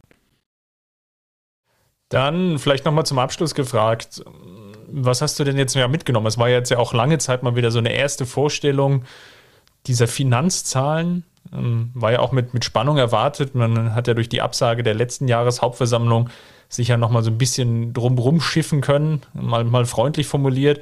Aber was nimmst du denn jetzt mit? Ähm, wie steht denn der Verein jetzt aus, aus deinen Gesichtspunkten jetzt im, im internationalen Vergleich auch da? Und ähm, wie, wie schlimm ist jetzt die, der Corona-Einschlag jetzt bei, dem, bei der Bilanz der Münchner wirklich gewesen? Ja, also der Verein steht momentan noch sehr gut da. Ähm, ich beobachte aber, dass es eine deutliche Anhebung der, des Lizenzspieler-Etats in den letzten Jahren gegeben hat. Und ich glaube, diese, dieser Trend beschleunigt sich momentan eher noch. Ich glaube, diese, der Anstieg, ich hatte es gerade schon angesprochen, bei Kimmich, bei Sané, der ein hohes Gehalt verdient, Lewandowski, über die müssen wir gar nicht reden, Neuer verdient ein hohes Gehalt, Müllers Gehalt ist auch äh, sehr hoch. Ähm, die anderen Spieler, die jetzt in Kürze verlängern werden, werden auch signifikante Aufschläge bekommen. Und zwar in einem Maße, wie ich das in den Jahren zuvor nicht in der Höhe wahrgenommen habe. Also das heißt, die Bayern steuern knallhart auf einen Hochkostenverein zu, was das Personal angeht. Und wenn sie das weiter so durchziehen können wollen, dann ist es von entscheidender Relevanz, dass die auf der Einnahmenseite so schnell wie möglich wieder Normalität einkehrt, sonst wird das nicht gehen. Und das macht mir jetzt vielleicht keine Sorgen im Sinne von, ich fürchte um die Existenz dieses Vereins, dafür steht er finanziell, auch gerade was die Schuldenseite angeht, viel zu gut da. Die ist nämlich effektiv bei Null. Es gibt keine keine, es gibt effektiv keine ähm, Bankdarlehen, keine Bankverbindlichkeiten. Also der Verein steht dafür viel zu gut da, aber ich würde es trotzdem, sagen wir mal, gespannt zumindest beobachten, wie die Bayern darauf reagieren, wenn jetzt mit der Omikron-Variante, wer weiß Gott, wer weiß, äh, was uns noch alles ins Haus stehen wird, äh, die Corona-Situation länger dauert als, ähm, als gedacht äh, oder als gehofft, wie die Bayern dann damit umgehen. Da bin ich ja schon sehr gespannt drauf. Ähm, glaube aber nicht, dass die Bayern jetzt in unmittelbarer Zukunft finanziell in ähm, Bedrängnis geraten äh, werden. Und was die Veranst oder was den, den auch die äh, Verabschiedung oder ähm, Verlängerung oder Nichtverlängerung von Verträgen angeht, Justin hat mir vor der Sendung ähm, zu verstehen gegeben, dass er mich fragen wollen würde, ob es denn für die Bayern essentiell notwendig wäre, dass sie den Katar-Vertrag äh, über das Jahr 2023 hinaus verlängern müssten oder ob sie hypothetisch gesprochen überhaupt, ob der Katar-Vertrag, der Ärmel-Sponsoring-Vertrag mit Qatar Airways überhaupt notwendig wäre in einem finanziellen Sinne. Sage ich ganz klar nein. Nach allem, was ich gelesen habe, verdient, also das, das äh, Magazin Sponsors äh, schätzt ungefähr 13 Millionen Euro für diesen Qatar Airways Ärmel-Sponsorvertrag, ähm, Jahreseinnahmen. Die Bild schätzt ungefähr 17 Millionen. Jetzt sagen wir mal, es bewegt sich ungefähr dazwischen. Dann sprechen wir vielleicht über 15 Millionen, die die Bayern damit verdienen. Nach allem, was ich gelesen habe, ähm, betrugen die Einnahmen vom vorherigen Sponsor Lufthansa ungefähr 10 Millionen. Das wäre dann ein Unterschied von 5 Millionen pro Jahr. Und bei 5 Millionen pro Jahr ist selbst bei der angespannten Finanzlage, die die Bayern eventuell in den kommenden Jahren erwarten könnte, ja, das ist, das, das ist ja nicht wirklich viel. Äh, man ist jetzt also auf diesen Qatar ähm, Airways Ärmel-Sponsorvertrag auch nicht unbedingt zwingend finanziell angewiesen. Aber ähm, die Tatsache, dass die Bayern ähm, auf, diese, auf dieser, oder sagen wir mal so, auf Geldbeträge dieser Größenordnung schon so genau gucken, 5 Millionen hier oder ähm, da sparen oder haben, nicht haben, ist für sie schon wichtig, zeigt ja, wie, wie angespannt die Lage momentan ist. Und sie wird sich aufgrund der, wie ich es gerade schon dargestellt habe, sich doch deutlich teuer entwickelnden Personalsituationen in den kommenden, in den kommenden Jahren auch, glaube ich, nicht signifikant entspannen. Und deswegen kann ich schon irgendwo verstehen, also finanziell zumindest, dass die Bayern diesen Katar-Vertrag, auf dass sie auf den so scharf sind, auch vor dem Hintergrund, dass eventuell in Zukunft ja noch weitere Verträge mit Katar ins Haus stehen können. Katar bedarf der positiven Publizität der öffentlichen und hat Geld. Das sind zwei Faktoren, die dazu angelegt sind, dass sie in der Zukunft vielleicht auch noch den äh, Sponsoring-Vertrag sogar ausweiten könnten mit den Bayern oder in anderen Bereichen auch neue Sponsoring-Verträge abschließen könnten. Kann ich also schon verstehen, dass die Bayern da ein bisschen vorsichtig sind, wie sie mit Katar als Sponsoring-Partner auch umgehen, ob sich da die äh, alles verderben wollen, ähm, äh, auch zukünftige Chancen verderben wollen oder nicht. Aber jetzt, Stand jetzt oder mit auf die Betrachtung auf die Gegenwart, sind 5 Millionen mehr oder weniger haben pro Jahr nicht wichtig. Übrigens, äh, da jetzt noch ganz kurz reingrätschen. Ich will jetzt nicht die ganz große Debatte wieder aufmachen. Ich glaube, ähm, die Argumentation, die du vorbringst, ist aus wirtschaftlicher Sicht äh, natürlich nachvollziehbar. Ähm, aber das zeigt auch noch mal so ein bisschen das große Problem, das der FC Bayern hat. Und äh, das ist ja auch das, was ich dir vorhin geschrieben habe. Der FC Bayern ist an sich und das hat der Dresen mit seiner, mit seiner Aussage allein schon, er ist nicht auf wirtschaftliche Maximierung aus, sondern eben auf sportliche Maximierung. Genau. Ähm, und das könnte man auch in Bezug auf die Fans und Mitglieder nochmal äh, ummünzen in dieser Debatte und sagen, der FC Bayern ist eben kein klassisches Unternehmen, wie es beispielsweise Volkswagen ist, wie es vielleicht auch die Deutsche Bahn ist, ähm, sondern der FC Bayern ist eben zum Teil auch noch ein Fußballverein ähm, so, so blöd wie das klingen mag, aber ähm, das, das ist eben so und das äh, be bedarf eben auch anderer Herangehensweisen und anderer äh, Perspektiven, die da aufeinander prallen. Und ähm, der FC Bayern befindet sich in einer Situation, in der er einen Spagat wagt, versucht zu wagen. Ähm, nämlich einerseits ähm, die Fans und Mitglieder irgendwie zufriedenzustellen und ihnen nahezulegen, ähm, warum man das macht, wie man das macht. Ähm, Chris hat es gesagt, das funktioniert alles äh, in der Kommunikation nicht ausreichend. Ich glaube auch deshalb, ähm, weil der Club genau weiß, dass die Argumente, die er dafür hat, relativ dünn sind. Ähm, und andererseits versucht man eben wirtschaftlich dort in dieser Region, die ja durchaus vielversprechend ist, ähm, ja, dass das Maximum dann doch irgendwo rauszuholen. Und dieser Spagat, der lässt sich nicht miteinander vereinen. Da gibt es, und das haben die letzten Jahre ja aus meiner Perspektive heraus gezeigt, ähm, da gibt es keinen wirklichen Kompromiss. Da gibt es keine, keine wirkliche Möglichkeit, das so zu vereinen, dass dieser Spagat ermöglicht wird. Ähm, und vor diesem Problem steht der FC Bayern in den kommenden Monaten und Wochen. Ähm, ich glaube auch, dass nach dieser Jahreshauptversammlung es nicht mehr so einfach wird für den Club, diesen Vertrag zu verlängern, weil man sich da schon sehr große Gedanken darüber machen wird, ähm, ob man das nochmal tun wird. Und ähm, ja, dass, dass das jetzt schon in den Köpfen der, der Obersten verankert ist, ähm, dass man da vielleicht eine Alternative finden muss. Und äh, das halte ich persönlich auch nicht für alternativlos. Hast du ja auch gerade nochmal wunderbar dargestellt. Ich glaube schon, ähm, dass es da viele Möglichkeiten gibt, um, um ähm, ja, äh, diesen, diesen Spagat ein Stück weit auch aufzulösen. Ja, aber Justin, du hast natürlich recht, dass die Bayern kein Wirtschaftsunternehmen in dem Sinne sind, dass sie möglichst jedes Jahr einen so hohen Gewinn einfahren möchten wie möglich, um möglichst viel Dividende an ihre Anteilseigner ausschütten zu können, beispielsweise, oder um möglichst hohe Gewinnrücklagen bilden zu können, um im nächsten Jahr möglichst viel in neues Werk oder sowas investieren zu können. Das stimmt natürlich. Aber ähm, die Bayern befinden sich nicht in einem wirtschaftlichen, sondern in einem sportlichen Wettbewerb, aber dieser sportliche Wettbewerb bedarf der finanziellen Unterfütterung. Und zwar siehst du es doch an dem Jahresergebnis, was jetzt bei knapp 2 Millionen Euro liegt. Da kommt es wirklich auf 5 Millionen Euro mehr oder weniger an. Mit 5 Millionen Euro weniger Sponsoring-Einnahmen hätten die Bayern in diesem Jahr beispielsweise einen Verlust geschrieben im letzten Geschäftsjahr. Und die, äh, das Jahresergebnis, das Nachsteuerergebnis ist in den vergangenen Jahren ja auch nicht immer so gewesen.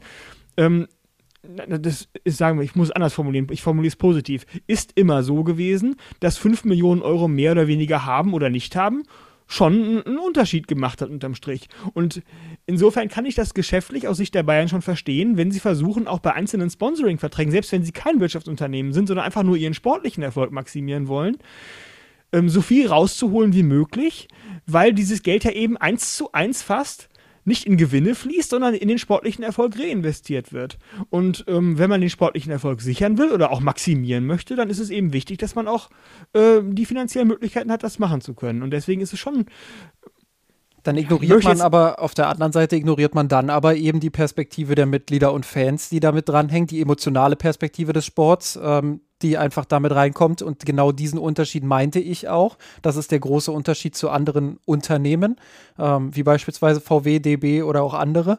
Ähm, das mhm. ist was, was der Club nicht einfach wegwischen kann. Und das hat man ja auf dieser Jahreshauptversammlung eindrucksvoll gesehen. Diese Einflüsse, die, die gibt es bei keinem anderen Unternehmen. Das würde ich Richtig. mal sagen. Das ist nun Richtig. mal so. Ähm, und da muss der Club auch drauf reagieren. Das muss der Club ernst nehmen, weil es einfach äh, eine gewisse Anteils Anteilseignerschaft da gibt, äh, die die Mitglieder besitzen, ähm, weil es da einen Einfluss gibt, den, den der Club auch ernst nehmen muss. Das ist das eine.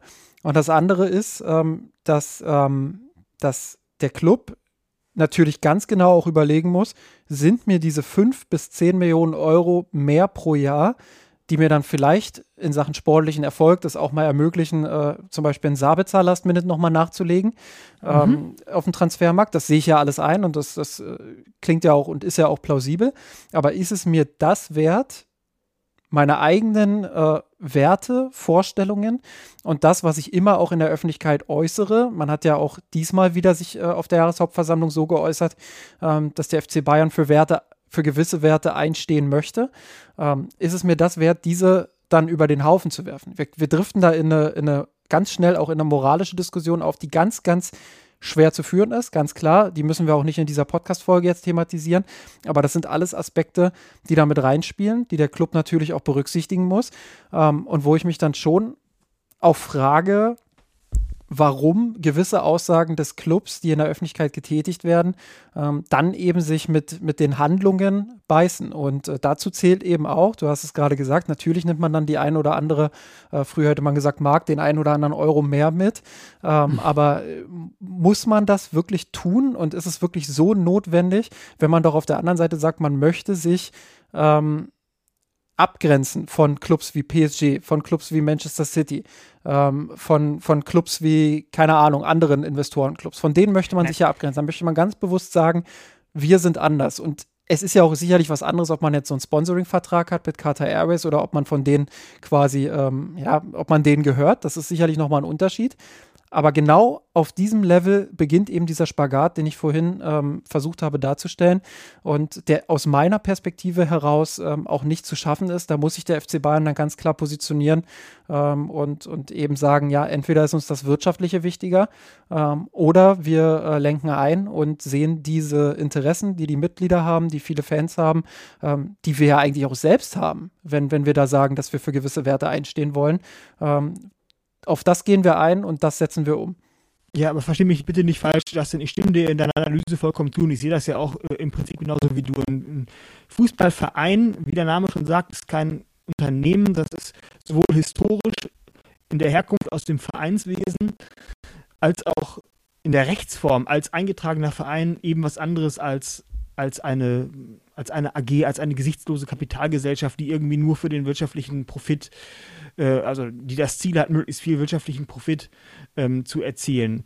Das ist vollkommen was vollkommen anderes und so ein Fußballverein hat eine ganz ich sage das ist wertfrei, einen, einen ganz großen Ballast, einen ganz großen traditionellen Ballast von, äh, von ideellen Aufladungen, die die Fans, die Anhänger, die Mitglieder, die Leute, die sich mit dieser Marke auch, wenn man es mal betriebswirtschaftlich ausdrücken möchte, identifizieren, mitbringen und die sie wertgeschätzt werden müssen. Das ist was, das ist was vollkommen anderes als Deutsche Bahn oder Volkswagen oder, oder Nike oder was auch immer. Das äh, gebe ich dir vollkommen recht. Nichtsdestotrotz ist der sportliche Wettbewerb so, ist ja nicht so, als wenn diese Vereine dann, oder als, als wenn die Bayern, wenn sie jetzt 5 Millionen oder 10 Millionen Euro mehr pro Jahr einnehmen durch Sponsoring oder durch Ticketing oder durch was auch immer, dass sie das Geld auf die hohe Kante legen oder, oder dass Hönes sich das, äh, äh, sich das an sein Haus an dem Tegernsee holt und, äh, oder dass es Heiner sich ein dickes Gehalt einstreicht die sind ja, diese Vereine sind ja auf Kante genähte Hocheffizienzunternehmen, äh, die fast genauso viel Geld wieder ausgeben, eben für ihren sportlichen Erfolg, wie sie auf der anderen Seite einnehmen.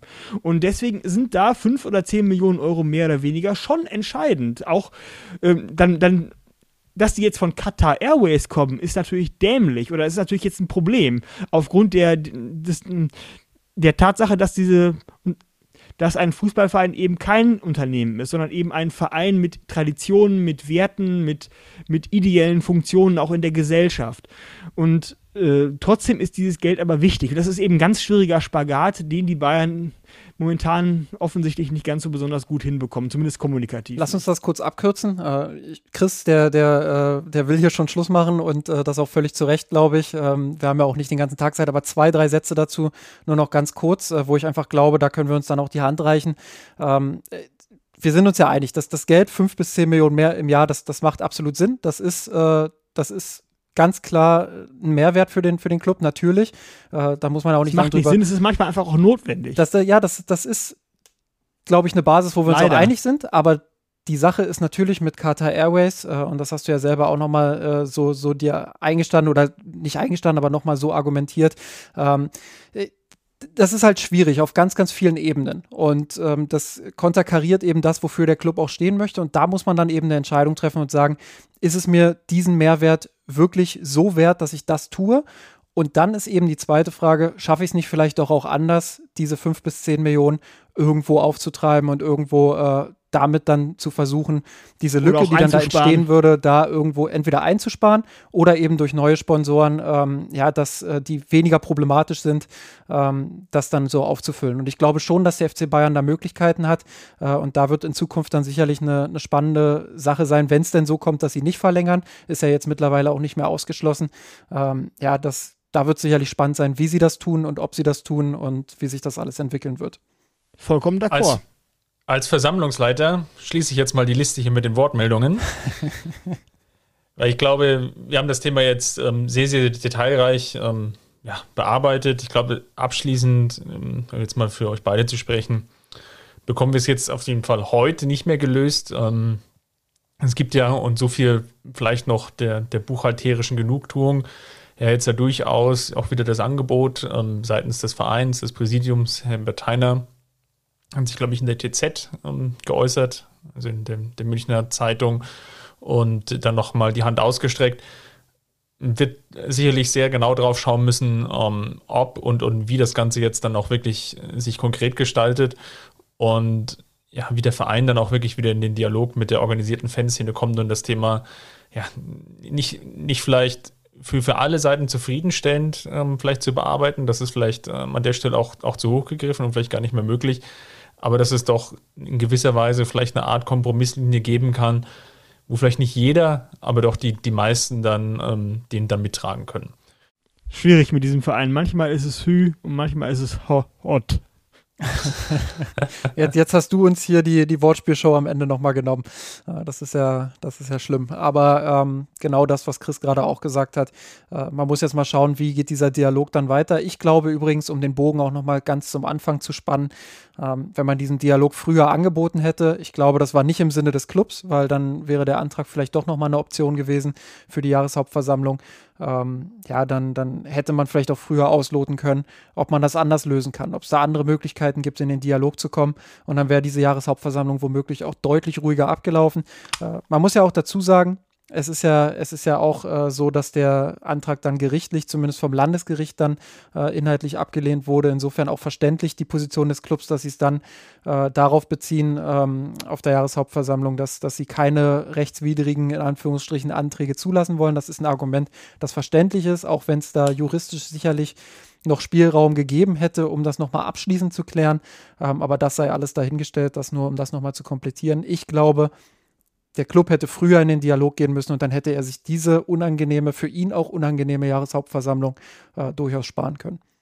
Volle Zustimmung. Jetzt, bist du, jetzt seid ihr ja beide ja trotzdem nochmal reingegrätscht. Also machen wir jetzt den Haken dran. Ähm, vielen Dank äh, fürs Zuhören, dass ihr noch so lange durchgehalten habt. Ähm, würde uns natürlich interessieren, was ihr darüber denkt. In der Kurve gab es natürlich schon, ähm, also bei uns im Forum, kurve.rot.de, eine ja, lebhafte Diskussion. Ich glaube, da wurden auch, wurde auch ein großes Spektrum ähm, von verschiedenen ja, Sichten auf das Thema, glaube ich, offenkundig. Ähm, nichtsdestotrotz wurde da immer sachlich diskutiert. Also vielen Dank dafür. Und ja, dann bleibt uns eigentlich nur noch zu sagen, wir wünschen uns alle eine, eine, eine angenehme Woche, euch auch. Und wir hören uns vor allem dann wieder, wenn wir das, ja, das Topspiel dann besprechen. Borussia Dortmund gegen FC Bayern. Und das machen wir dann nächste Woche. Bis dahin, macht's gut, Servus. Grüß Ort. das wollte ich auch sagen. Also, tschüss, macht's gut. Wir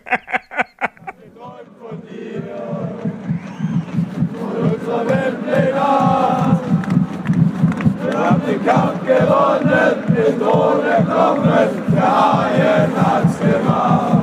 Ich hab geträumt von dir, von unserer Weltpläne.